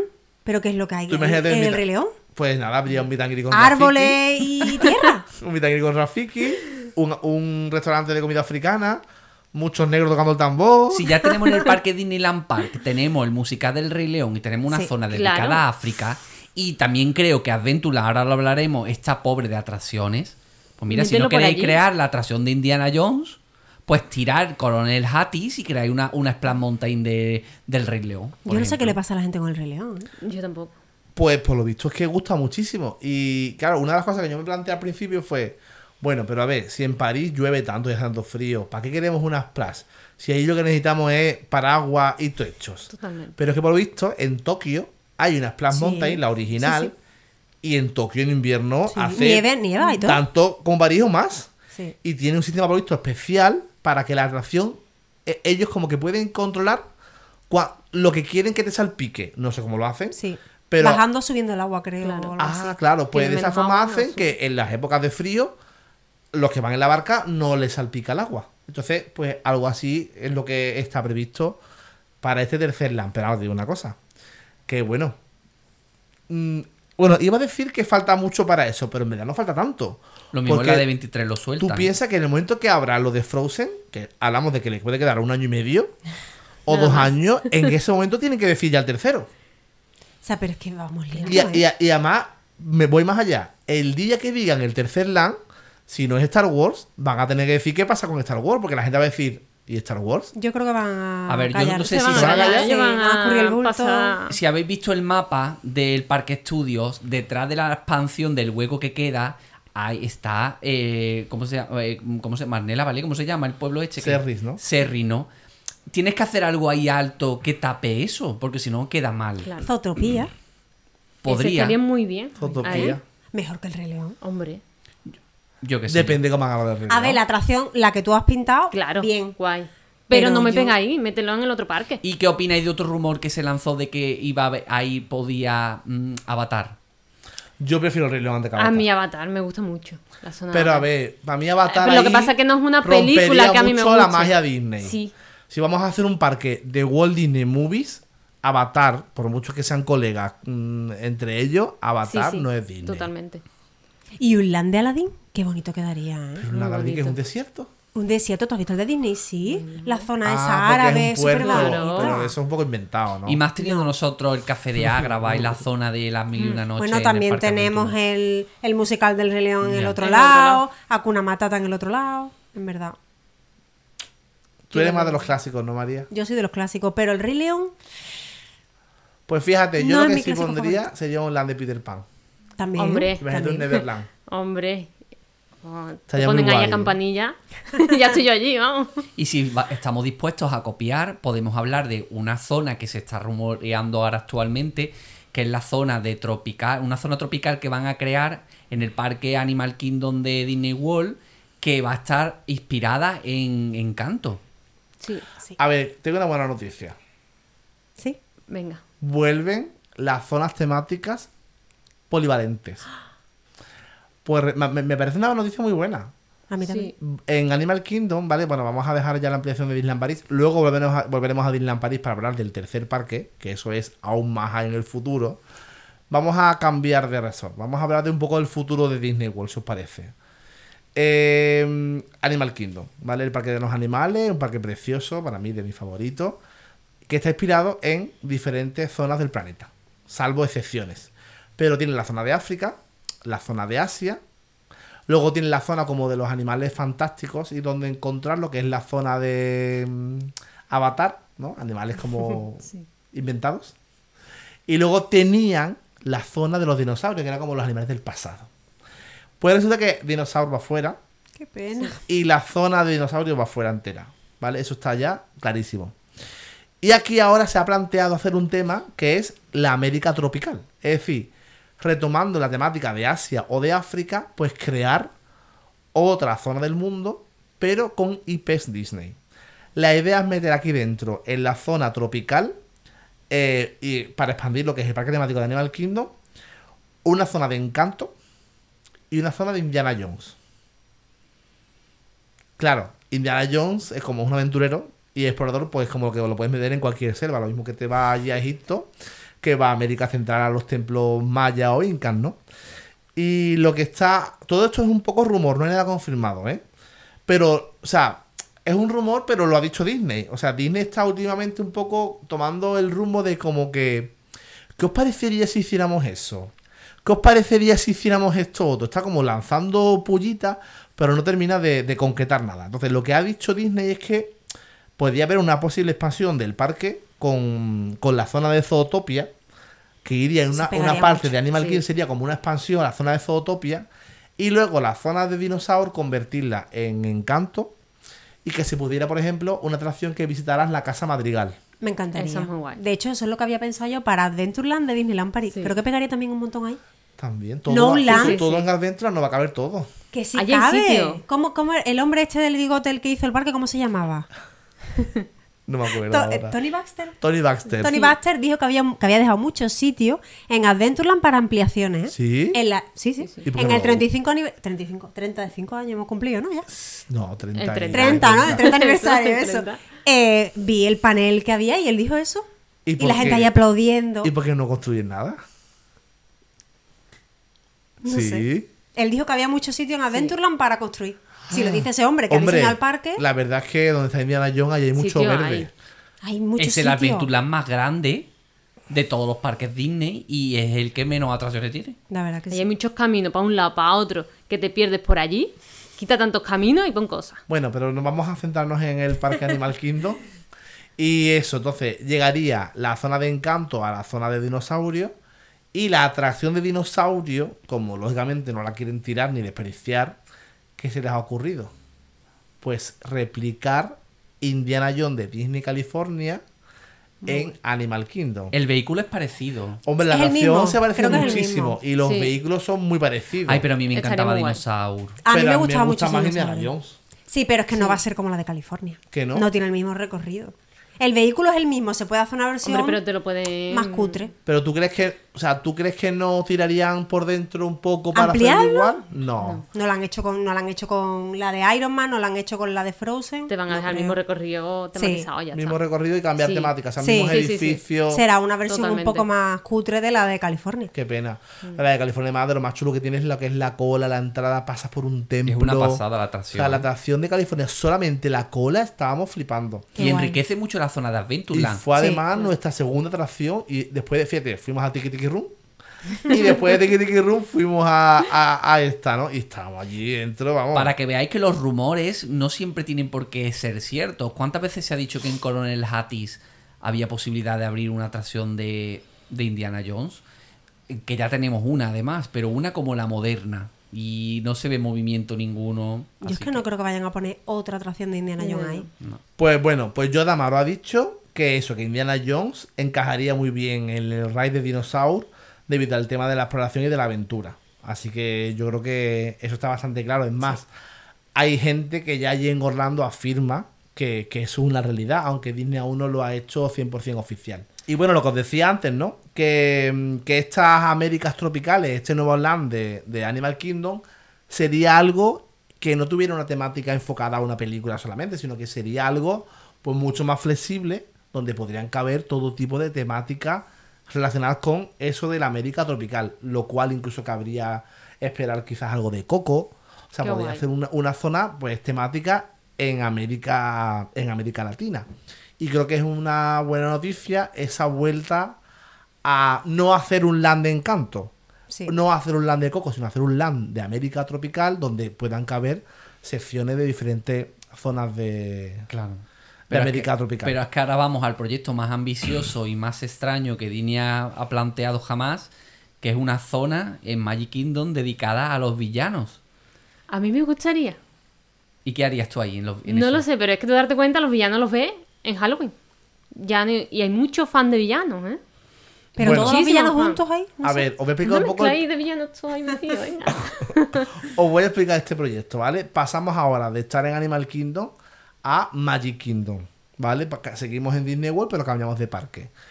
Eh, detrás de Big Thunder Mountain, ¿vale? Sí. no, no había nada. Pero por lo visto Disney lleva sigilosamente durante varios años cambiando y desplazando las carreteras de backstage que había detrás. Entonces, por lo visto, eso es una realidad y, ya está terminado. Aunque también hay gente que valora un poco que podría esta, esta nueva expansión también tomar parte de la isla de Tom Sawyer, que por lo visto es mm, una zona que está bastante infravalorada, que la gente no suele visitar. Yo nunca he ido, de las dos veces que he estado en Magic Kingdom, Yo nunca... fui una vez y es- esperas un rato, te montas en la balsita para ir a la isla a pleno sol con las allí, es horrible. Tú dices, vas una vez y ya no... ¿Y qué hay no en la isla de Tom Sawyer? Nada, te das una vueltecita, subes a un faro que hay y poco más, que no hay mucho más. Sí, que no hay otra Te das que es como para vueltecita, explorar pasas por. Pero imaginaros puentecito. entonces que el Land de los Villanos estuviera ahí metido, inaccesible, como una especie de isla. No, hombre, Bueno, espero que le haya- pongan... haya un puente, un puentecito. Que te tengas que montar ahí otra vez, ¿no? Un Bueno, pues esta algo. expansión, este proyecto le han llamado Beyond Big Thunder. Pero yo te digo, no saben si va literalmente detrás de Big Thunder. Más allá de Big Thunder, ¿eh? En inglés, ¿no? Claro, o va también en la isla de Tom Sawyer. La cosa es que ha dicho Disney que la expansión podría contar, podría, con expansiones de Land de Coco.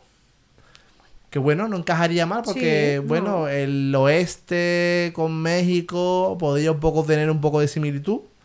Encanto, tendría que quedar como una zona de selva y demás. Y villanos, Disney, que es lo que hacía referencia. Claro, yo entiendo que si al final Encanto, porque estos anuncios se hicieron los dos como con un mes de diferencia. Hubo un anuncio que fue en la D23 de verano y el otro lo hicieron en la Destination de 23 que fue en septiembre. Entonces se ve que en ese mes Disney un poco estuvo como valorando. Entonces, eh, primero se anunció lo de Beyond Big Thunder, que es donde decían que Encanto podría ir detrás de Big Thunder, pero luego Encanto en septiembre dijeron que también podría ir en Animal Kingdom. Entonces yo creo que ahí ha habido como una rectificación. Le quieren buscar un sitio y... A Encanto le quieren buscar, además lo tienen que buscar pronto antes que pase de moda. Sí. Que puede que pase de moda Encanto. Porque Encanto al final Pero ha sido un Encanto poco sí ha pegado fuerte. Como Frozen, ¿eh? ha dado ¿Tú fuerte. crees que Sí. Encanto se va a quedar? Sí. ¿Por qué? No tanto como Frozen, pero sí. Venga, di por qué. A ver. Venga, dilo. Porque sí. ¿Por La qué? gente sigue buscando merchant de Encanto. Porque ella tiene una tienda Claro. que se llama Eras una Eras vez. una vez. Entonces la gente va y sigue buscando cosas de Encanto. Sin embargo, por ejemplo, The Wish acaba de pasar y nadie busca cosas de Pobre Wish. estrellita. Es Y muy de- mona, pero y- sí que es verdad que no. ¿Tú- Sigo vendiendo Frozen. ¿Te atreverías a decir que Más- Frozen y Encanto siguen estando al mismo nivel? No. No, ni mucho menos. Frozen sigue más Frozen alto, sigue por mucho más. Claro, Frozen vamos a tenerlo hasta la Por sopa supuesto, siempre. sí, sí, sí. Pues Totalmente. si te das cuenta, las dos películas tienen una base común, que son las hermanas y tienen poderes, familia, la familia. la familia, la unión familiar. En realidad, seguir toda esa la Yo creo una banda sonora muy buena. Sí, Las también. dos. También, Sí. es que eso para Y mi eso gusto es. Vamos, eso es algo Sí. Totalmente necesario. Disney, cuando ha hecho películas sin banda sonora buena, Además, se ha equivocado. Encanto tiene una cosa muy guay, es que no idealiza a las abuelas como la típica abuela adorable perfecta que te quiere. ¿no? Es una La abuela parlan de villano. La ¿Qué? abuela de la villana, prácticamente. Bueno, pues total, que entendemos que si Encanto va a Animal Kingdom, detrás de Big Thunder es que nos queda Coco y nos queda los villanos Disney. El land de Coco todo el mundo se lo puede imaginar. Además ya han desvelado cómo sería la experiencia. Igual que en Encanto, la idea es que la gente pasee por la casa madrigal, que puede ser por una Darray o algo así. En Encanto quieren que la gente vuele encima de un alebrije sobre el mundo de Coco. Así que imaginaos un Fly of Passage. Me imagino yo. Ah, con pantalla. Con Hombre, ¿cómo vas a volar? ¿Vas a volar de verdad? Sí, Hombre, como en la de Peter Pan. Claro, yo me lo he imaginado así, Ah, fíjate. sí, pues Yo me- pues yo, no sé, es que, es que el concept O Ares. como, la- como las tazas. El ¿sabes? concept Ares. Te ponen un dumbo. ¿Te imaginas que un Dumbo? Eso, en eso se queda. Yo, el concept Ares, Pepita y un niño encima, volando encima Ah, del ¿hay un concept y todo? Hay un concept, pero vamos, un concept que no te enseña nada. Es un como un póster. Ah, eh, Entonces, claro, mm, puede ser cualquier cosa, pero dicen que la idea es que la gente pues vuele pues, eh, sobre, sobre los lomos de un alebrije, ¿no? Si, eh, ¿Qué os gustaría más? ¿Una pantalla tipo Fly of Passage o, No. o- A Pues- mí me gustaría. Me gustan las Peter cosas Pan. tangibles, no me gustan las pantallas. Imaginaros un- un- una atracción como la de Peter Pan montado en un alebrije Claro. y sobrevolando México, por ejemplo. Sería muy o no. México, sino el- la ciudad de los muertos. Eso sí, la ciudad de los muertos sería Claro. muy guay. El- a ver, el pueblo de Coco y luego la ciudad de los muertos, eso sería lo suyo. Pues sí. Además, el, el alebrije te ayuda a eso, a, a guiarte hacia el más allá. Qué chungo, en verdad. Qué temática más chunga. Parece que te va a morir, ¿no? ¿No? Pues Te- no, te le das pon- una visita si después vuelves, no pasa nada. Pero en la teoría, el alebrije te lleva y no vuelves. Pero vas a volver, no te ah, preocupes. bueno, sí, porque es Disney. Pero claro, eso es lo que os gustaría. Pero ¿qué creéis que haría Disney? Pantallas. Entonces, ¿para qué decir? Básicamente. Claro, entonces es muy probable. que- Pantallas va a haber seguro en la atracción. Sí, sí. Seguro. Que. mm, ¿Y os gustaría alguno de estos LAN para. O sea, para el tercer LAN de Disneyland Paris de los estudios, por ejemplo? Sí. Sí. ¿Cuál, cuál que elegiríais? O sea, a ver, os voy a dar a elegir, ¿vale? Coco, eh, Encanto o Villanos. Villanos. Es que para los estudios. Para los estudios. No sé. Es No que- sé, cualquiera de los tres me mejor que el Yo elegiría. Encanto. Encanto Encanto. a mí Me me pega mucho allí. O algo mix, pero claro, algo mix no pega, porque claro, Coco es ¿Por qué no? mexicano, Bueno. Encanto es colombiano. Bueno, ¿Qué más Latinoamérica. Ahí. Yo creo que de Coco ya tenemos una parte en Disneyland París. Bueno, tenemos un Y bueno, de Encanto no tenemos nada. No. Bueno, sí. Sí. Encanto mejor que el, que el Rey León. ¿Tú- ¿Cualquier cosa mejor que el León? cualquier Casi. cosa. Casi. Star Pero Wars. Star Wars no. Cualquier cosa no. ¿Y no, Star no. Wars? O sea, Star No. Wars, Rey León. A ver, depende. Si es el Star Wars de, de Estados Unidos, sí. Está muy guay, Si es el que iban a poner aquí, no. Es que imaginar una zona del Rey León en invierno nevando. No. No le pega. Yo no quiero imaginar. Lo que yo le veo a lo, de, a lo del Rey León, al final hemos vuelto otra vez a hablar de París, es que, claro, eso no tiene como unos edificios tangibles, el LAN que va a ser campo, hierba, Es que es eso. ¿Campo? Es ¿Esto un campo? campo. Lo mismo quieren hacer un queda. safari, ¿te imaginas? No o creo. hacen el desfiladero. No. ¿Es una roca? Y que, que vengan los ñu corriendo. Yo qué sé. Bueno, vamos a pasar de Bueno, tercio. bueno, vamos a seguir. Eh, después de hablar de Animal Kingdom, tenemos que hablar de algo que, aunque no sea Disney, ¿vale? Aunque no sea Disney, sí es el futuro de los parques temáticos. Y va a ocurrir en Orlando. Y además va a ocurrir mucho más rápido que el Land de Frozen de París. Mucho más rápido que el Land del Rey León de París y que todo eso. Y además va a ser épico. Porque estamos hablando de Epic Universe, el tercer parque de Universal Studios Florida. Que ojo, ¿en qué año empezó a construirse? ¿2019 era? ¿Y en qué año se abre? ¿Cómo- ¿Cuándo se abre? El año que viene ya, que ¿no? viene, ya. Qué fuerte. Muy fuerte. ¿Qué Yo- opinas a mí me indigna ¿Por esto. qué te indigna Sí. eso? Me indigna porque es que se puede hacer así de rápido y en el Land de Frozen ¿cuántos años llevamos? Y es un Land solamente, con una atracción. Sí, sí. ¿Para una atracción? Y un lago. Un lago. Un lago. Pero ¿cuántas lago. atracciones van en Epic Universe? Y ya más lleva un lago. Y lleva un lago. Pero me lo pone. También es verdad, allí se empezó a hablar de que se iba a construir, pero ahí ya tenían todo boquete, tubería y todo preparado cuando dijeron que se iba a hacer. Claro. Pero ¿cuánto puede tardar tú en poner una tubería? No lo sé, Ah, yo, yo no soy fontanera. Bueno, pero es que este parque va a ser novedoso en un montón de cosas. Sí. Es la primera vez, he leído por ahí, que va, que Universal va a ser un parque de la, de- con la dinámica de Disney, un parque en el que hay una plaza central y te vas desviando, ¿no? A diferentes land, pero que puedes cruzar, ¿no? Estos parques que son circulares, que tiene que dar la vuelta completa. Vamos, que el centro no va a ser un lago. El centro va a ser una plaza, como los parques Disney. Y va a ser radial. Que tú, para ir a un land, tienes que volver a la plaza central. No es como, por ejemplo, Isla de la Aventura, que tienes que rodear todo el parque. No es como, por ejemplo, Universal, que tienes que rodear todo el parque para ir moviéndote por las diferentes zonas temáticas. Este parque está concebido, bueno, todo lo que vamos a contar son rumores, porque realmente eh, Universal todavía no ha revelado nada en absoluto. Es más, se espera que a partir del mes que viene Universal comience a revelar información sobre su parque. ¿Vale? Lo que está claro son varias cosas. Y a ver qué opináis que todos, o sea, habéis ido a Disney World y conocéis aquello bastante. Universal hasta ahora era como ese destino que los que iban a Disney World utilizaban para complementar sus viajes. Sobre todo desde que abre Harry Potter, que es como que, ¿sabes? Pues mira, pues vamos a Disney World, pero pasamos un par de días por Universal.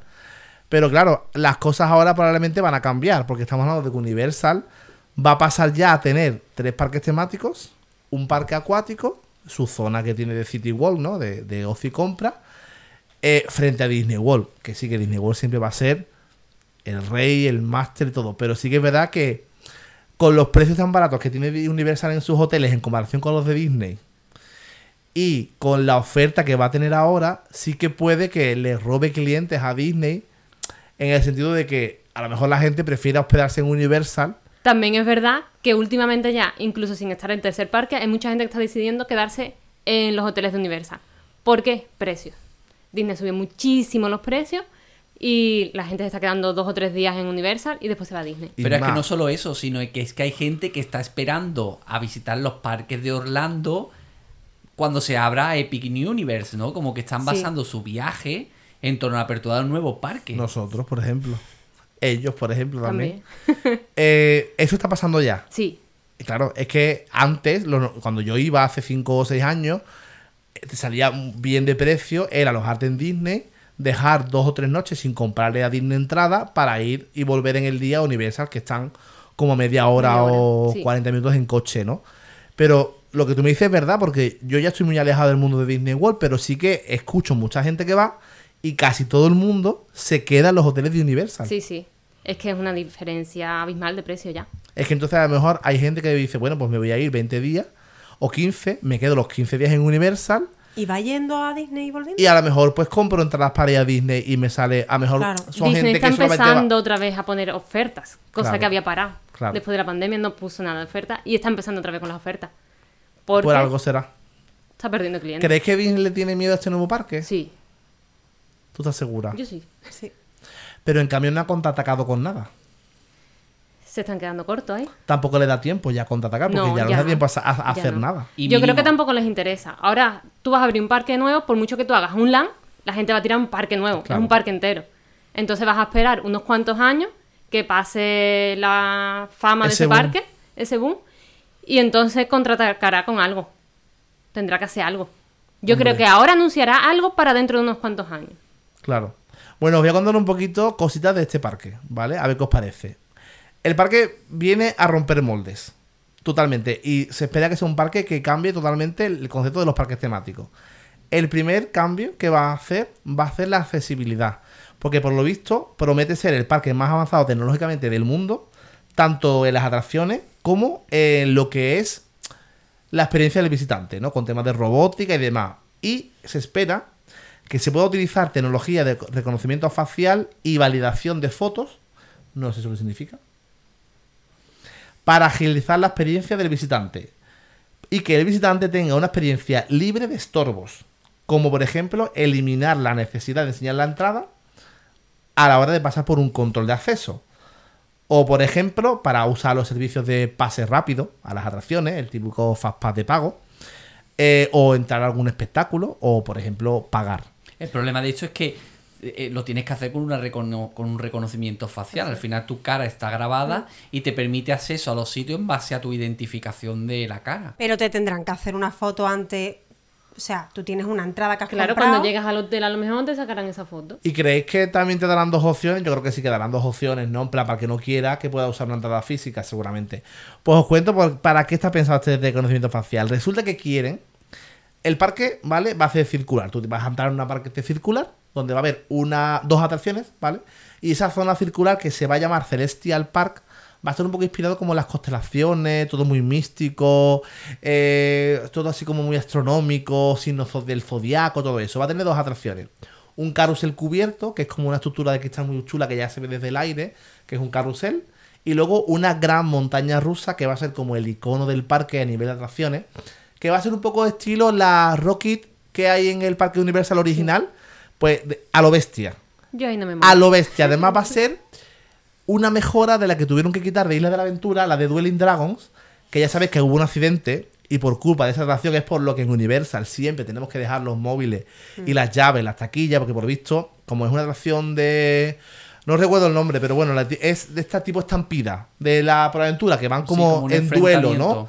Pues por visto le pasó, pasó algo que de un tren salió al disparar un objeto y le dio al de al lado. Y hubo un accidente. Entonces, la atracción la cerraron, la, la quitaron. Pues ahora ya con la tecnología actual que tenemos, pues por lo visto van a hacerla de ese tipo, pero a lo bestia. Bueno, pues eso estaría en el centro del parque. Pero es que se habla de que quieren que el centro del parque no sea privado, sino que sea público. O sea, que tú puedas, sin entrada, ir. Es como si te dejan ir a Main Street a dar un Claro. paseo, a comerte unas palomitas y a sentarte en un banco. Me recuerda esto a los videojuegos, cuando tú entras y tienes como unos pasadizos y vas entrando a las diferentes los zonas. diferentes. Date Y- cuenta que todos los LAN es una un tubería. Es Sí. que hay una Son cosa que no ha pasado en ningún parque y es que todos los LAN están conectados únicamente con la plaza central. Es decir, tú para salir de un LAN, por ejemplo, va a haber en Epic Universe va a haber cuatro LAN en un principio. Va a estar el de cómo entrenar a tu dragón, rollo así noruego, vikingo, la zona de Super Nintendo de Mario, eh, bueno, Mario y Donkey Kong. Eh, luego va a estar la zona de Harry Potter nueva. Y va a estar también una zona dedicada a los villanos de los años 30, los años 40 de- del cine. Pero esas zonas no van a estar conectadas entre sí, solo están conectadas con la plaza central. Entonces, la idea, una de las ideas que se rumorea es que tú puedas acceder a la plaza de forma libre. No tiene que ser durante todo el día, a lo mejor pueden hacer eso por las tardes, por ejemplo, o dos horas antes del cierre, o todo el día, o solamente por las noches. Pero los portales, los portales de acceso a los cuatro LAN estarían cerrados. Incluso existiría la posibilidad de que tú pudieras comprar una entrada solamente para una zona temática. Por ejemplo, yo solamente quiero ir a la zona de Harry Potter. Pues lógicamente, con el aforo que tenga Harry Potter, Hombre, la que disponibilidad que, novedoso tenga. es. Sí. La idea de esto es porque también, como, como el parque este va a estar como a unos 15 minutos de los demás, porque no van a estar junto a los anteriores de Universal, sino que está lejos, hay que ir en coche o en autobús. Claro, es como crear un city walk dentro del parque. Es decir, además este parque está muy cerca de International Drive, que está llenísima de hoteles, de centros comerciales, de centros de convenciones. Entonces la idea es que toda la gente de International Drive que se aloja allí pueda utilizar la parte central del parque como para ir a cenar, para ir a, tomar, a comprar, para ir a... para una zona de ocio. Y las atracciones que están en esa zona irían de pago aparte. Tú puedes, es como el que va a un centro comercial y se monta en la noria. y pagas 15 euros y se monta la noria. Entonces, pues eso es un poco la idea que tienen con este parque que me parece muy Sí. interesante. Curioso, la verdad. La verdad es que todavía no hay una operativa que hayan desarrollado y que esté confirmado, porque no hay nada confirmado, pero es verdad que se están barajando y, y- y da muchas opciones. Da incluso opciones, por ejemplo, de decir, pues un evento exclusivo dos horas antes de la apertura del parque en tal LAN. Pues la gente puede acceder, comprar una entrada para ese, para ese LAN y como son tierras totalmente independientes, porque otra de las cosas innovadoras es que todas las tierras temáticas van a ser inmersivas y aisladas, o sea, Sí. por completo. Lo Va a ser comparan todo un poco con Callejón Diagonal. como da, diagonales. Esa experiencia que tú tienes de sumergirte en un land y no ver nada más que eso. No, por ejemplo, como la zona de Housemaid, que está desde la zona de Jurassic Park, se ve el castillo Mm, de Hogwarts. No, inmersión completa. ¿Qué os parece? A mí una maravilla. Yo creo que puede resultar curioso. Es curioso, ¿verdad? Sí, sí, sí. Interesante. Es que es muy curioso. Va a atraer mucha gente a lo mejor que no se montaría en atracciones Claro. a esa zona central y gasta dinero allí en tiendas, Exacto. en restaurantes. Y luego, por ejemplo, el hecho de que solamente tengas que comprar la entrada para un LAN, por ejemplo, tampoco sabemos los precios, pero ¿qué entrada compraríais vosotras? El de Harry Potter, por supuesto. ¿Solamente? No, Yo, no. el de monstruos, el de villanos, me encantaría verlo. Pero María- A mí me gustaría verlo todos, la verdad. Sí, Sí, pero el, una- de, Sobre todo- el de sobre ¿Cómo todo, a tu dragón? Si lo hacen con el detalle que han hecho Harry Potter, es Sí, que sí. yo creo que va a ser muy pero guay es el que, parque. María, tú que eres tan fan de Harry Potter, bueno, todos somos fans de Harry Potter, pero bueno, yo sé que tú estás un poco no en contra, sino que no te gusta tanto que ese land de ese parque esté inspirado en la saga de Animales Fantásticos. La verdad es que me resulta curioso porque esa saga ha sido un fracaso. O sea, eso es así. Y no sé, se podría hacer algo de Harry Potter, que sabemos que es lo que todo el mundo le gusta.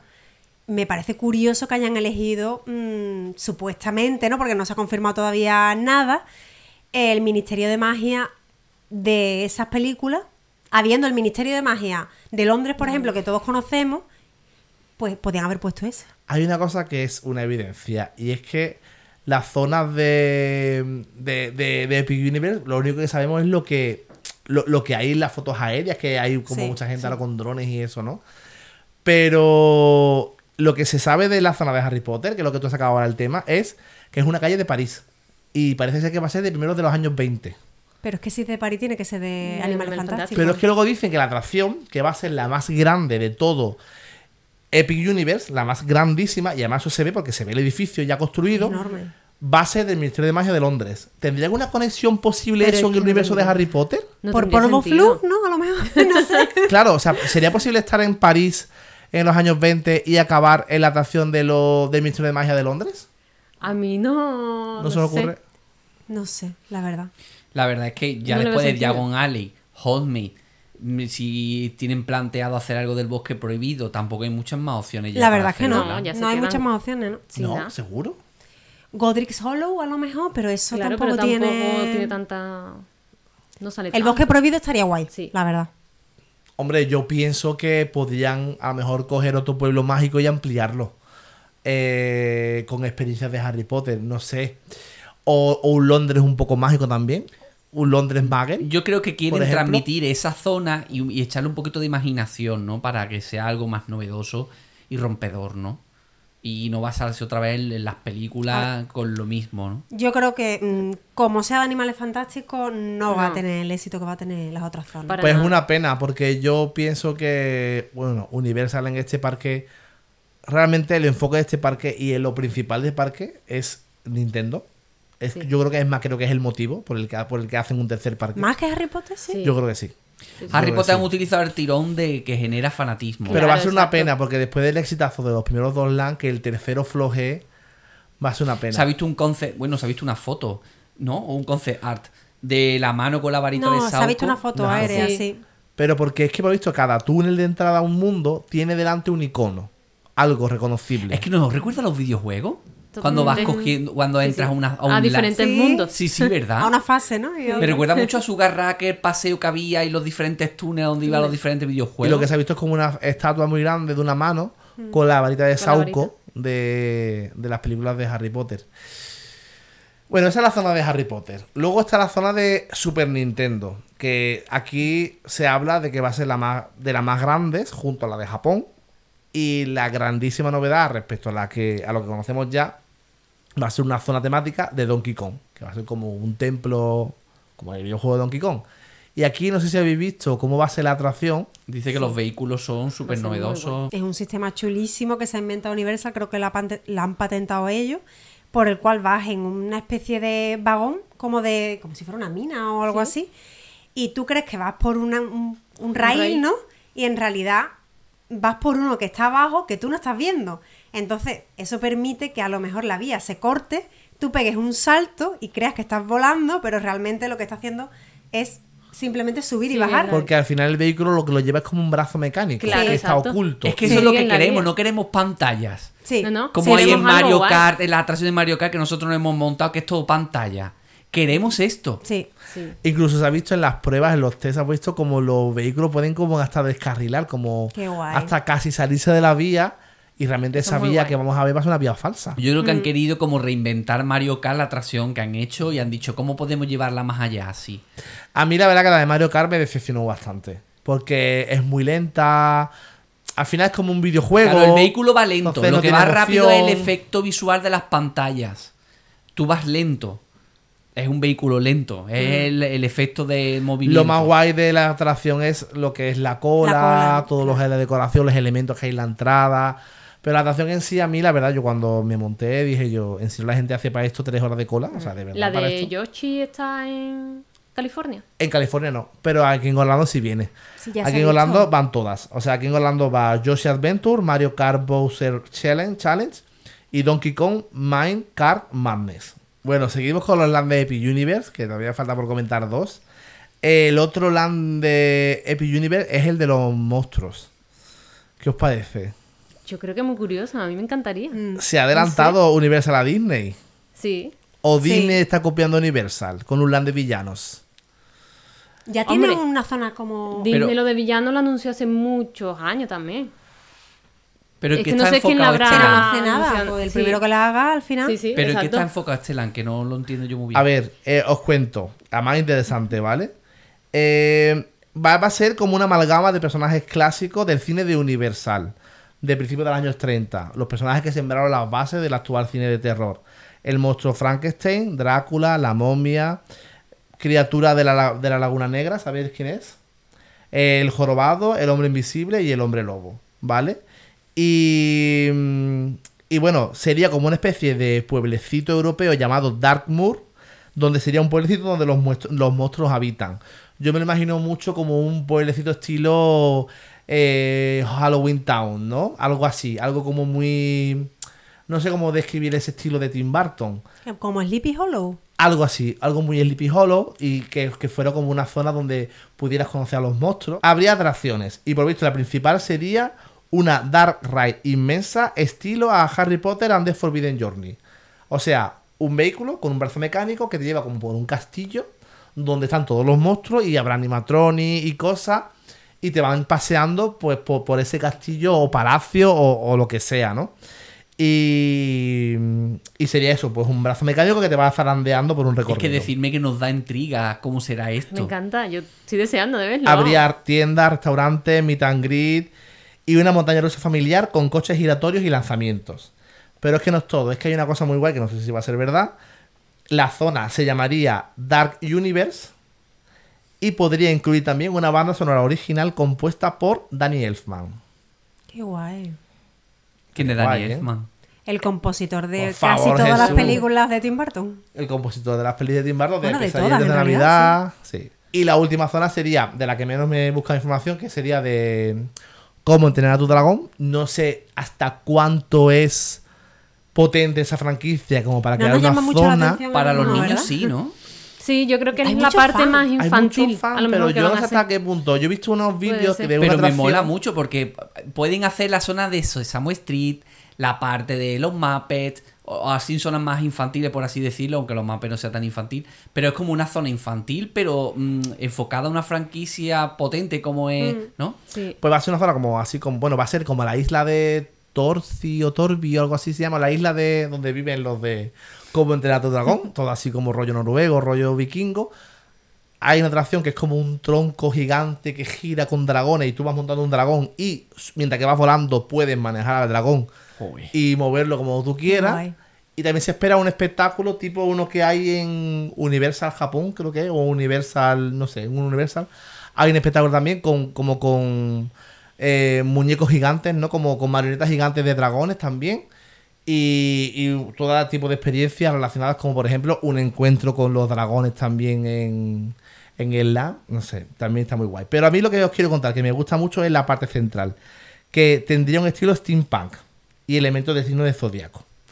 Que yo creo que es como muy- también muy rompedor, ¿no? Que, que la imagen central del parque sea estilo steampunk, pues me parece un montón de chulo. Y no sé, contad algo que os parece, que, que os parece lo que os he contado. Yo tengo muchas ganas de la próxima vez que vayamos a Disney World probar los hoteles de Universal. Yo también. Tiene muy buenos precios. Y, y tengo muchas ganas de ver uno que no me acuerdo del nombre, pero se ve Volcano Bay desde El- las el- claro, ventanas. ese es guapísimo. Me parece increíble. Ese es Muy guay. guapísimo, ese es guapísimo. Además no conocemos Volcano Bay. Cuando vayas a Orlando ahora, ¿cuántos días van a hacer falta, Isma? Uf, demasiado. Venga, haz cuenta, haz, haz número, venga. A ver, a Disney tienes que ir por lo menos siete días. Siete nada más. Mínimo, Bueno, mínimo, te estoy mínimo. poniendo mínimo. Y ahora Universal. Universal, ¿Tú, pues- tú antes cuánto recomendabas? Yo antes iba dos a Universal, es que yo tampoco me puedo coger muchas más vacaciones, entonces... Pero no pienses tus Claro. vacaciones. Yo siempre, yo siempre digo, si vas a. Orlando, por lo menos 10 días tienes que estar allí. Diez días poquísimo, ¿eh? Mínimo. Yo digo como mínimo. Más el avión, ¿no? O sea, 10 días más, Más, el avión, O sea, ya exacto. son 12. 10 días, claro, exacto. 10 días allí, eh, de parques. Y después más el avión. Ahora con otro parque más, es que tienes que echarle más días. Además, Isma, vosotros sabéis mucho de esto, Pero pero. Universal saca muchas ofertas de tres Sí. días en vez de dos. Supongo que ahora cuando tenga otro parque te meterán Cuatro días. Cuatro días en vez de. Porque ya todo el mundo va a querer tres días. Claro. Yo creo que va a hacer falta ya cuatro días. Mm. Claro. ¿Creéis que se van a descongestionar los parques de Universal antiguos con el nuevo? Esperemos que sí, ¿no? Yo o creo va que a traer no. más gente. Ah, porque al final todo el mundo va a ir, va a estar tres o cuatro días en Universal. Al final todo el mundo visitará esos parques. ¿Y creéis qué efecto pensáis que tendrá Universal y es su nuevo parque frente a Disney World? Yo creo que se va a tirar mucha gente. ¿Qué va qué? Que va a tirar mucha gente para Universal. ¿Sí? Van a empezar a, a pasar menos tiempo en Disney. Bueno, eso es bueno, porque si eso sí. pa- pasa eso, Bajan bajan. Y no Bajan bajan las colas, precio. bajan precio y tendrán que hacer algo Disney. Claro, algún ataque. Para empezar, Claro. ya ha, ha vuelto los planes de comida. Exacto. Ya, Ya ya, no tienes empezando. que reservar para cambiar de parque. Ya están empezando como a Sí, sí, sí. facilitar las cosas. Exacto. Sí. Es que Disney, además, ocurre en todas las entrevistas que hacen a los directivos, a Josh Damaro, a. ¿Cómo se llama el, el dios de Disney? Eh, el CEO, Bob Iger. Bob Iger. Que siempre hablan como en una posición de supremacía absoluta. Y siempre hablan como si nadie les tosiera. Y es verdad que, o sea, ojalá, como fan de Disney, les deseamos que se acojonen un poquito. Porque, claro, o sea, nosotros queremos inversiones, queremos que bajen precio, queremos que sea todo más asequible. Porque la verdad es que si tú miras la experiencia de Disney hace cinco años con la de ahora, ha cambiado un montón. Yo, por ejemplo, cada vez que usaba el Genie Plus en California, que había pagado mis 60 dólares diarios, me acordaba del- del- de, la, de la maravilla del Fastpass de Disney World y decía yo, hostia, pero es que esto es lo mismo de Disney World, pero pagando. Pero es que lo bueno es que ya incluso los Fastpass, bueno, no los Fastpass, sino que el Genie Plus se están reinventando para que tú puedas, ¿no? Coger los Fastpass con más antelación. Con más antelación. Menos Es que mal. tiene que es que volver no era normal, dinámica, tú no sí. puedes comprarte, eh, pagar un dinero por el Disney Genie y tener que sacarlo a las 12 de la noche. Yo a las Claro, 12 de la noche quiero estar dormida para el día siguiente. Yo quiero dormir, ¿sabes? Es que yo no puedo estar esperando que sean las 12 de la noche para cogerme la atracción de turno. Bueno, Bueno, vamos a continuar ya con el último proyecto que hay de ampliación de un parque Disney y el único futuro, que es Disneyland California. ¿Creéis que Disneyland California puede ampliar algo más? No habéis estado en ninguna, pero No. Yo creo que no tiene mucho espacio el pobre. pues sí. Siempre sacan espacio. Siempre. No sabemos de No dónde, sabemos pero... cómo lo hacen. Pero es que en este parque es muy curioso, porque en este parque, como sabéis que Disneyland California es una parcela rodeada por calles de coches, Mm. que tú conduces y tú miras así y ves la Tower. Pues allí hay, para comunicar, por ejemplo, la parcela donde están los parques con la parcela donde están los hoteles, que están pegadas, pero la- las divide una avenida, hay puentes que tú cuando estás andando por el puente no te das cuenta, pero debajo está la carretera. Y cuando tú estás por la carretera, miras arriba, ves un pedazo de puente peatonal y es la gente de Disney cruzando a los hoteles. Pues son capaces de hacer ese tipo de obras con tal de tener una especie como de resort medianamente mm, aceptable, ¿no? Pues bueno, pues también recientemente se ha presentado un proyecto llamado Disneyland Forward, en el que Forward o Forward, no sé cómo se pronuncia, F O R W A R D. Forward. Forward, no sé. Forward, Forward. Bueno, este proyecto es un ruego al ayuntamiento de Anaheim de que por favor considere poder volver a recalificar sus terrenos, porque resulta que Disney tiene unos terrenos donde, en la misma parcela, o sea, imagínate, la parcela de los parques, pues tienen una igual paralela donde tienen los hoteles, pero los hoteles ocupan un tercio de la parcela, el resto son todos pues como aparcamiento, backstage. ¿Por qué? Porque cuando en su momento, en el año, eh, creo que fue en el año 2000, no sé cuánto, en el año 2006, ¿vale? Hicieron pues como una especie de calificación de los terrenos. Entonces, el gobierno de Anaheim, el ayuntamiento, pues dijo dónde se podía construir, dónde no, las alturas y lo que podían construir. Entonces, Disneyland pues está así porque no tiene más posibilidad. Pues ahora están volviendo a negociar. Quieren conseguir que el gobierno de Anaheim les dé los permisos necesarios para que en esos terrenos que ya son propiedad de Disney, pues puedan cambiar la historia. Entonces os cuento lo que hay previsto, ya la comentamos. Eh, las, las cosas que han propuesto para ampliar los actuales parques, os recuerdo que es una parcela donde están los parques y paralelo la otra. Y en medio de una autovía. Y todo conectado por puentes. Pues ampliarían los parques fuera de la parcela. Y tú para acceder a las nuevas zonas del parque tendrías que cruzar esos puentes por encima de la autovía. Pues se espera o se prometen zonas como Toy Story Land en California, Zootopia, Neverland o Frozen, así como atracciones como Tron. Eso es lo que quieren traer a California. Es como, por favor, mm, ah, déjame que te voy a construir esto. Sí, por favor, quiero tener cosas que no puedo tener porque no tengo espacio, ¿Sabes pero quiero tenerlas. ¿Sabéis qué están proponiendo para que el gobierno lo acepte? Pues están proponiendo que prometen hacerlo todo visible desde los 360 grados. Es decir, que los decorados y los edificios no sean feos por detrás, sino que tú estéticamente, por ejemplo, como pasa, por ejemplo, con la Tower of Terror, que tú la ves por todos lados y, y está tematizada. Porque, por ejemplo, cuando hicieron la zona de Cars, cometieron el error que toda la parte trasera es naves. claro, tú vas por Anaheim conduciendo y miras Sí, y ves feo. ahí. Entonces, una de las cosas que han prometido que todo lo que construirían pues sería visible 360 grados, porque al final es que está integrado en la ciudad, ¿no? Claro. Eso, eso es una cosa que han prometido.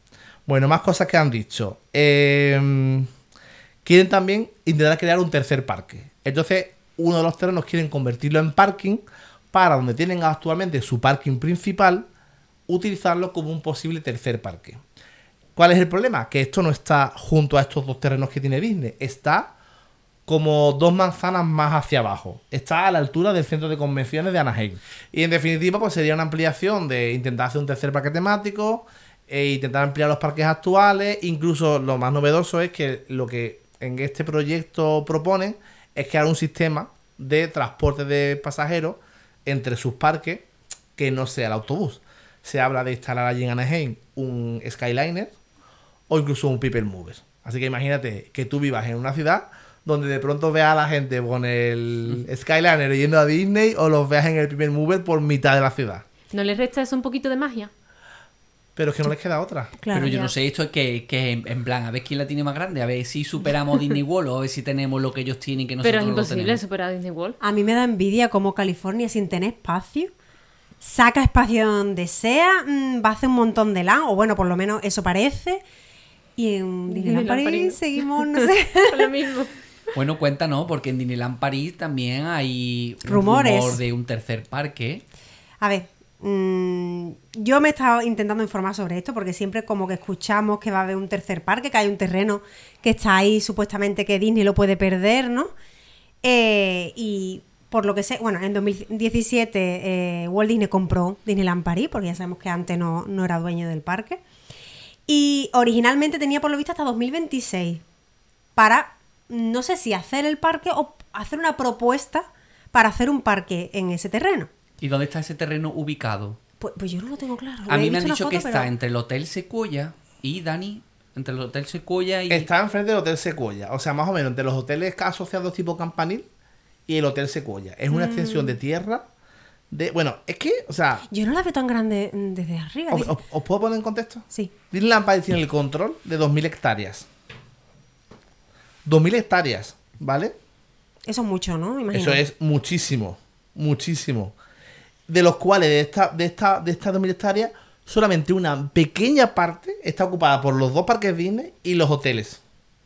Y, y siempre decís que no hay, que no hay Que no hay sitio, sitio. para expandir. Entonces, una cosa está clara, que es que por falta de espacio no es. Tiene de sobra. Dicen que en ese espacio que está reservado para, para el parque, para el tercer parque, caben los dos parques actuales y tres hoteles Sequoia. ¿Y cabe un Disney sí? Claro, es, enorme el espacio reservado. Hay, hay espacio para Imaginaros nuevos un hoteles. parque dedicado solo a París, a Francia.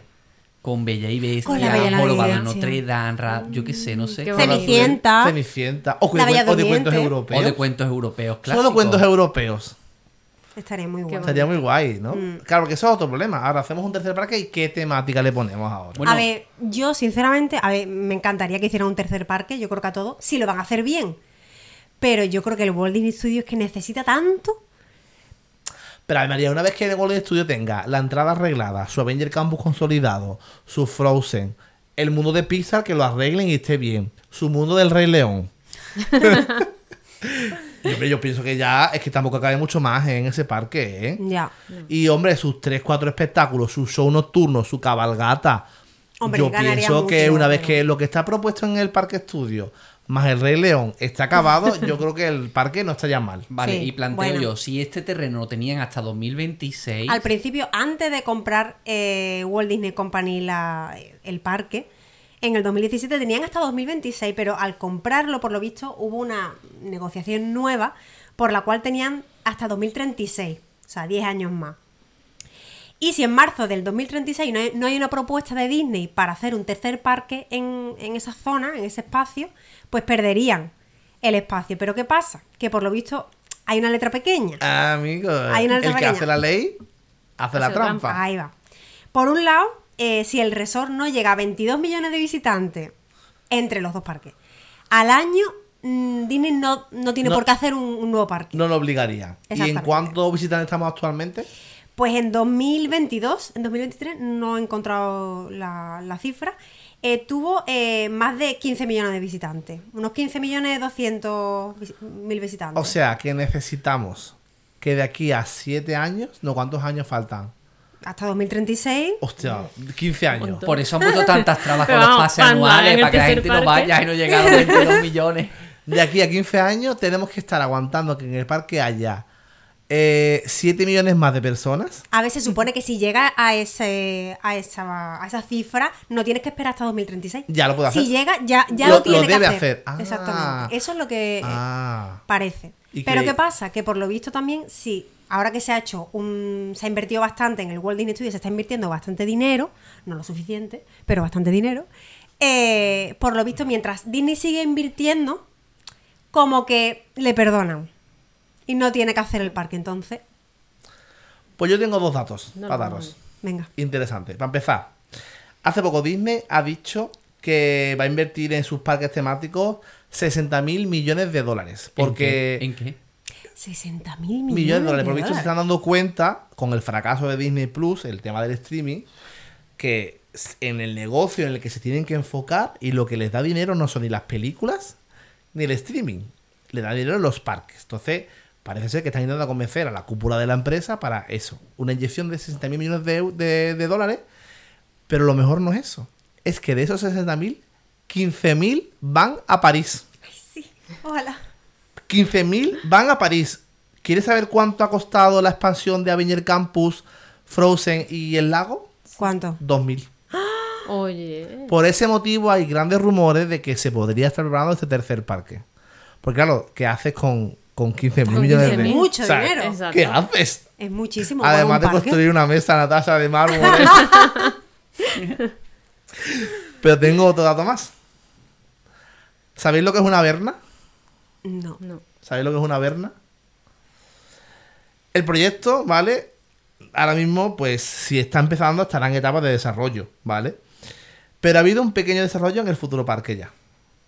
Ya que algunas, varias toneladas de tierra que se excavaron del lago del parque Walt Disney Studio se han empleado para construir una verna en el terreno del tercer parque, que es el muro que separará el mundo real.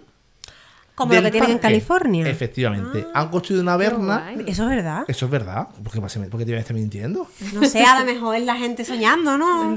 A ver, lo que es verdad que han han cogido arriba. las toneladas. Eso se ve. Cuando vayas al parque estudio. En, en febrero vamos a investigar. Como tenéis Venga. coche, vamos a dar una vuelta por la Equipo de investigación, vamos a buscar la verna. Pues visto la tierra que han cogido del parque estudio, de las obras, han hecho un muro de tierra enorme en, en el límite de ese supuesto terreno que va a un tercer parque. Entonces, oye, no es que para que esté en desarrollo, pero dice, bueno, no, no vamos a tirar la tierra, vamos a hacer aquí un muro por si acaso hacemos un ahí. tercer parque dentro de 50 millones de años. Puede ser. ¿Lo llegaremos a ver? Eso es lo que yo quiero hablar contigo, María e Isma. ¿Cuándo llegaría ese parque? Si el Land de Frozen ha tardado Es que tantos estamos- años. Imagínate tú lo que va a tardar un parque nuevo. No, Es que no llegamos, ¿eh? Pero es que el parque Disneyland, de Disneyland. París, ¿cuánto tiempo tardó en construirse? No, no fue tanto. No tanto. Pues más o menos desde los años 87, por ahí puede ser.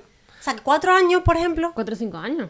para un parque entero. Bueno, piensa Y es lo que han tardado piensa en lo que ha ahora. Universal. Universal 2019 a 2025 son 6 años. pero estuvo un año y medio parado, ¿eh? Po- por, bueno, la por la pandemia. Vale, pero también es verdad que un parque Universal que es un poquito más feo, vamos, Bueno, tar- tarda un poquito menos en construirse. Pero que cuatro años para un parque entero, mm, o sea, ah, para los estándares ha- habituales de ahora, que te tarda lo mismo en Pero en construir un Europa yo creo que ya 4 años no es suficiente. ¿Sí? Con tantas leyes yo creo que... No. Las leyes. Vale, y ahora yo planteo lo siguiente. Si ya vamos a entrar en esta parte en el que podemos desear y decir lo que queremos... Pero espérate, espérate, Ah, no te vayas todavía, hay más. es que ahora ya sabéis que hay un rumor también. Que Universal, no sabemos a qué parte de Europa, pero Universal viene para Europa. Esperemos que España, Universal por favor. viene ahora mismo, está a tope. Y eso a Disneyland París le debería también preocupar. Porque Entonces Disneyland París tiene claro. la hegemonía europea total. Aquí Disneyland París tiene la hegemonía europea. sí. Pero claro, un parque, imagínate un parque de Universal con franquicias de Harry Potter en Europa, franquicias de Super Nintendo, que está tan de moda. Eso se llevaría muchísima gente. Tú imagínate. Mm. Y encima imagínate que Y lo los construyen ingleses. en otro país que no sea Francia. Claro. Que encima desvía, porque claro, Mm. si tú vives en España y te montan un Universal super chulo en Inglaterra, por ejemplo, y a, Ya tienes que a- a lo elegir. mejor ya tienes que elegir, ya no puedes ir cuatro veces al año a Disneyland París Claro. y vas una a cada parque. Mm. O a lo mejor los niños ahora cuando hagan la comunión prefieren ir al parque de Universal y no al de Disneyland París. Y sobre todo ahora que será el nuevo. Claro. Entonces, Eso nos vendría por muy eso bien. te digo que que yo creo que Disneyland París no debería esperar tanto. Tendría que, que invertir Claro. mucho Ya. en Disneyland París. Tenemos dos opciones. O nos la cuelan de nuevo como en Orlando y ellos se adelantan. O nos adelantamos nosotros. Ellos se van a adelantar. Se van a adelantar ellos. Disneyland París, ellos se van a adelantar. Pero si todavía no hay ni, tercer land en los estudios anunciados. Claro. ¿Qué os jugáis? Que llega la D23 y no hay nada para Disneyland París otra vez. es que estamos aquí soñando, nos encanta soñar y pensar y... Y Venga, pues soñemos. llevamos un chasco. ¿Qué traerías a Disneyland París? Uf, Mira, traería si- muchas vamos cosas. a empezar, vamos a empezar ordenadamente. Yo Venga. voy a proponerlo. Parque Disneyland Park, ¿vale? Un parque que no abre atracciones tan Desde 2010, recientemente, o sea, exactamente. de- en 18 años. Vale. No olvidemos eso, por favor, porque es bastante traumático. ¿Qué traeríais para Disneyland Park? Empezando por, por, bueno, por los land y por las zonas que más o menos. ¿Qué arreglarías en el parque Disneyland de París? A ver, yo creo que mm, neces- es muy necesario algo tanto en Frontierland como en Adventureland. Eso para empezar. ¿Por o sea, es que Adventureland solamente tiene dos atracciones y una de ellas, la verdad, la de Indiana Jones, bueno, Yo no me monto. yo me monto brusca. pero me aburro. Yo me monto, es pero muy me- brusca, es verdad. Sí, lo paso regular. Yo No lo disfruto. hay mínimo una atracción más. Un Jungle Cruise, por ejemplo. Pasa que, claro, volvemos a la misma No. mierda del clima. Yo Algo creo, yo pondría ahí la de Encanto. La de Encanto. Que no tiene que ser un land. O sea, como Sí, sí. es todo tan vegetal, La tanta atracción, la metes vegetación, la atracción, la casita una por ahí en casita. medio. Ay. Y que te metas y sea la atracción. Es que estaría muy guay. Vale, Yo y- pondría ahí y, Encanto. una cosa que yo siempre planteo, una montaña rusa pequeñita de Tarzán, como si fuéramos por las lianas ahí en Adventureland. yo creo que Tarzán, no sé. Tarzán ha pasado muy de moda. Sí, ¿por no tiene mucho tirón. Yo creo que no. Además, otra montaña rusa está dando la de Indiana Jones. No y sé. alguna atracción que utilice el, ed- el edificio de Coronel Hattis. Que Eso, se- eso se habló. y que A sea mí me del libro encanta de la Coronel selva, Hattie, por ejemplo. Eso se habló. Del libro Una- de la selva estaría Una guay. atracción tipo Indiana Jones, pero de otra temática. De esa tipo dinosaurio. Hombre, Que no eso, hay eso nada. ya por Eso soñar. por no hay soñar. nada, o algo tipo dinosaurio, pero de, yo que sé, por ejemplo, pero meto del libro de la selva, o, de- o del. Rey León. Lo que sea menos un land. del Rey León. Vale, y en Frontierland. En Frontierland es lo que tengo yo ahí como más. O sea, ne- necesita algo, eso está claro. Hombre, lo que Ahí me se gustaría. meter algo del Rey León, ahí sí, no me importaría. y A una mí me gustaría la de Tiana, la Tiana verdad. Tiana guay. Tiana. Me gustaría las Plas Mountain de Tiana. Me encantaría. Mm. Quedaría muy bonito ahí. Y las Plamontes del Rey León ahí en Adventureland. También. También. Bueno, en Frontierland no, en Adventureland mejor. Sí, también pega. Es que claro, ¿tú qué película metes en Frontierland? Es que está tan bien... ¿Coco? Es que está tan bien montado la historia de Frontierland Es el que problema. tocar Frontierland es un problema. Pues que hayan un billón. Beyond Thunder. Thunder, ¿no? Beyond Thunder. Pueden hacer como una, un mini land. Ahí que- Claro. Que, se entre por Frontierland, pero que no Que esté. no- Yo, sinceramente, lo único que veo viable en el parque de Disneyland es Adventureland. Yo creo que es lo Sí. único viable en toda la parte de detrás, desde Colonel Hattis hasta Indiana Jones. Esa es la parte que yo veo viable. Pero pensar que de donde está lo del Rey León hasta el, el parquecito donde está detrás del Hay un pueblo montón de Pintrading, ahí hay un espacio montón ahí, de ¿eh? espacio. no hay tanto espacio, está muy cerca a Sí. estudios. ¿Está estudios pegado? Hay una carretera y está ya el parque estudios. Pero si en Hay Orlando movieron el tren y todo para hacer Tron, ahí se pueden hacer cosas, Dani. Bueno, y en Fantasyland, ¿qué haríais? El La de los de la Bella la fuera. ¿Dónde pondrías? ¿Cómo sería el land Yo- de la Bella y la Bestia? Sería igual que el de Tokio. Es que es tan Es que bonito. es que yo estoy enamorada ¿Con, de otro, ese con un castillo? Con Mm. el castillo de la, de la bestia. Es que es impresionante. Solamente la entrada a esa atracción es que es una maravilla. Estamos de acuerdo que el parque, la Fantasyland necesita una Sí. zona de princesa, un Sí. meet en condiciones que no sea un pabellón de princesa. Sí. Generar sí. ahí una zona de Francia con una zona de Bella y Bestia con personajes de la Bella y la Bestia y demás. Además, una zona francesa no hay. No. En Fantasyland. No, no es zona francesa. Tenían que crearla de cero. Imagínatela. Bueno, tú piensas que en verdad, mira que envidia. Es que no es que haya una zona en Tokio, es que hay una zona en Tokio. Pero es que hay una zona también en Magic Kingdom, Sí, de la. Bella y la Bestia. Hasta ellos tienen con el restaurante. Hicieron un pabellón de Francia en Epcot. Mm, Yo prefiero el de Tokio, la verdad. Me Sí, encantó el restaurante de la Bella y la Bestia, es precioso. Sí, Pero el de Tokio tiene Tokio también la atracción lo, por ejemplo, la plaza con la taberna de Gastón. Sí. Sí. O sea, Eso es, como que han cogido la plaza aquella de Magic Sí. Kingdom y en lugar de poner el. Biorgues, han puesto la atracción, no tienen Biorgues. No. No. No, no, no. Ese restaurante creo que no está. Y esto lo pondríamos donde está el viejo molino, toda esta zona Ay, del viejo esa parte de por ahí Amplía sobra. por ahí, claro. No Eso te da sobra. pena para ir de los cuentos de hadas. A mí, esta que se ninguna. cae. Y si quitamos el cuento de hadas y más allá, donde está la atracción del tren de, de Dumbo, hacemos algo de la sirenita. También. También, Me encantaría. no me Qué importa. guay. Me sería encantaría. Una laguna. de la sirenita. Una Blue Lagoon. So- Aunque sea solamente la atracción de la sirenita, aunque no sea. La atracción de Orlando es Volvemos preciosa. a decir, no, un- no hace falta un land, pero por lo menos ponme una atracción nueva, ¿no? Alguna la atracción sirenita de princesa es perfecta. que Además, no sea Blancanieves. eh, esa atracción come mucha gente, va muy rápida, es como mm, Sí. Phantom Manor Sí, como Phantom y Manor. tendría colas muy cortas. Estaría muy bien para Fantasyland. Vale. ¿Y en el parque tercer parque qué pondríais? En el tercer parque, Sí, en el tercer parque de Disneyland París. ¿Algún castillo? No. sí. Sí. Bueno, pero es que otro Pero, castillo. a ver, no que fuera el centro, pero bueno, se puede poner la torre de Rapunzel. Ah, la de Rapunzel, claro. Ahí sí podéis ir un land de Rapunzel. Claro. Sí. Un land Ahí muy sí. bonito de Rapunzel. Estaría muy guay, pero claro, es como copiarse de, de los japoneses. Pero es que Da igual, nos copiamos. No pasa Da igual. Ellos, ellos se copian también porque no nos podemos copiar exacto. nosotros. Eh, el, algo tipo Disney sí, así con zonas así como europeas. eh, la zona, me encanta la zona de Estaríamos- Venecia, sí. Este hoy un parque temático de cuentos clásicos europeos.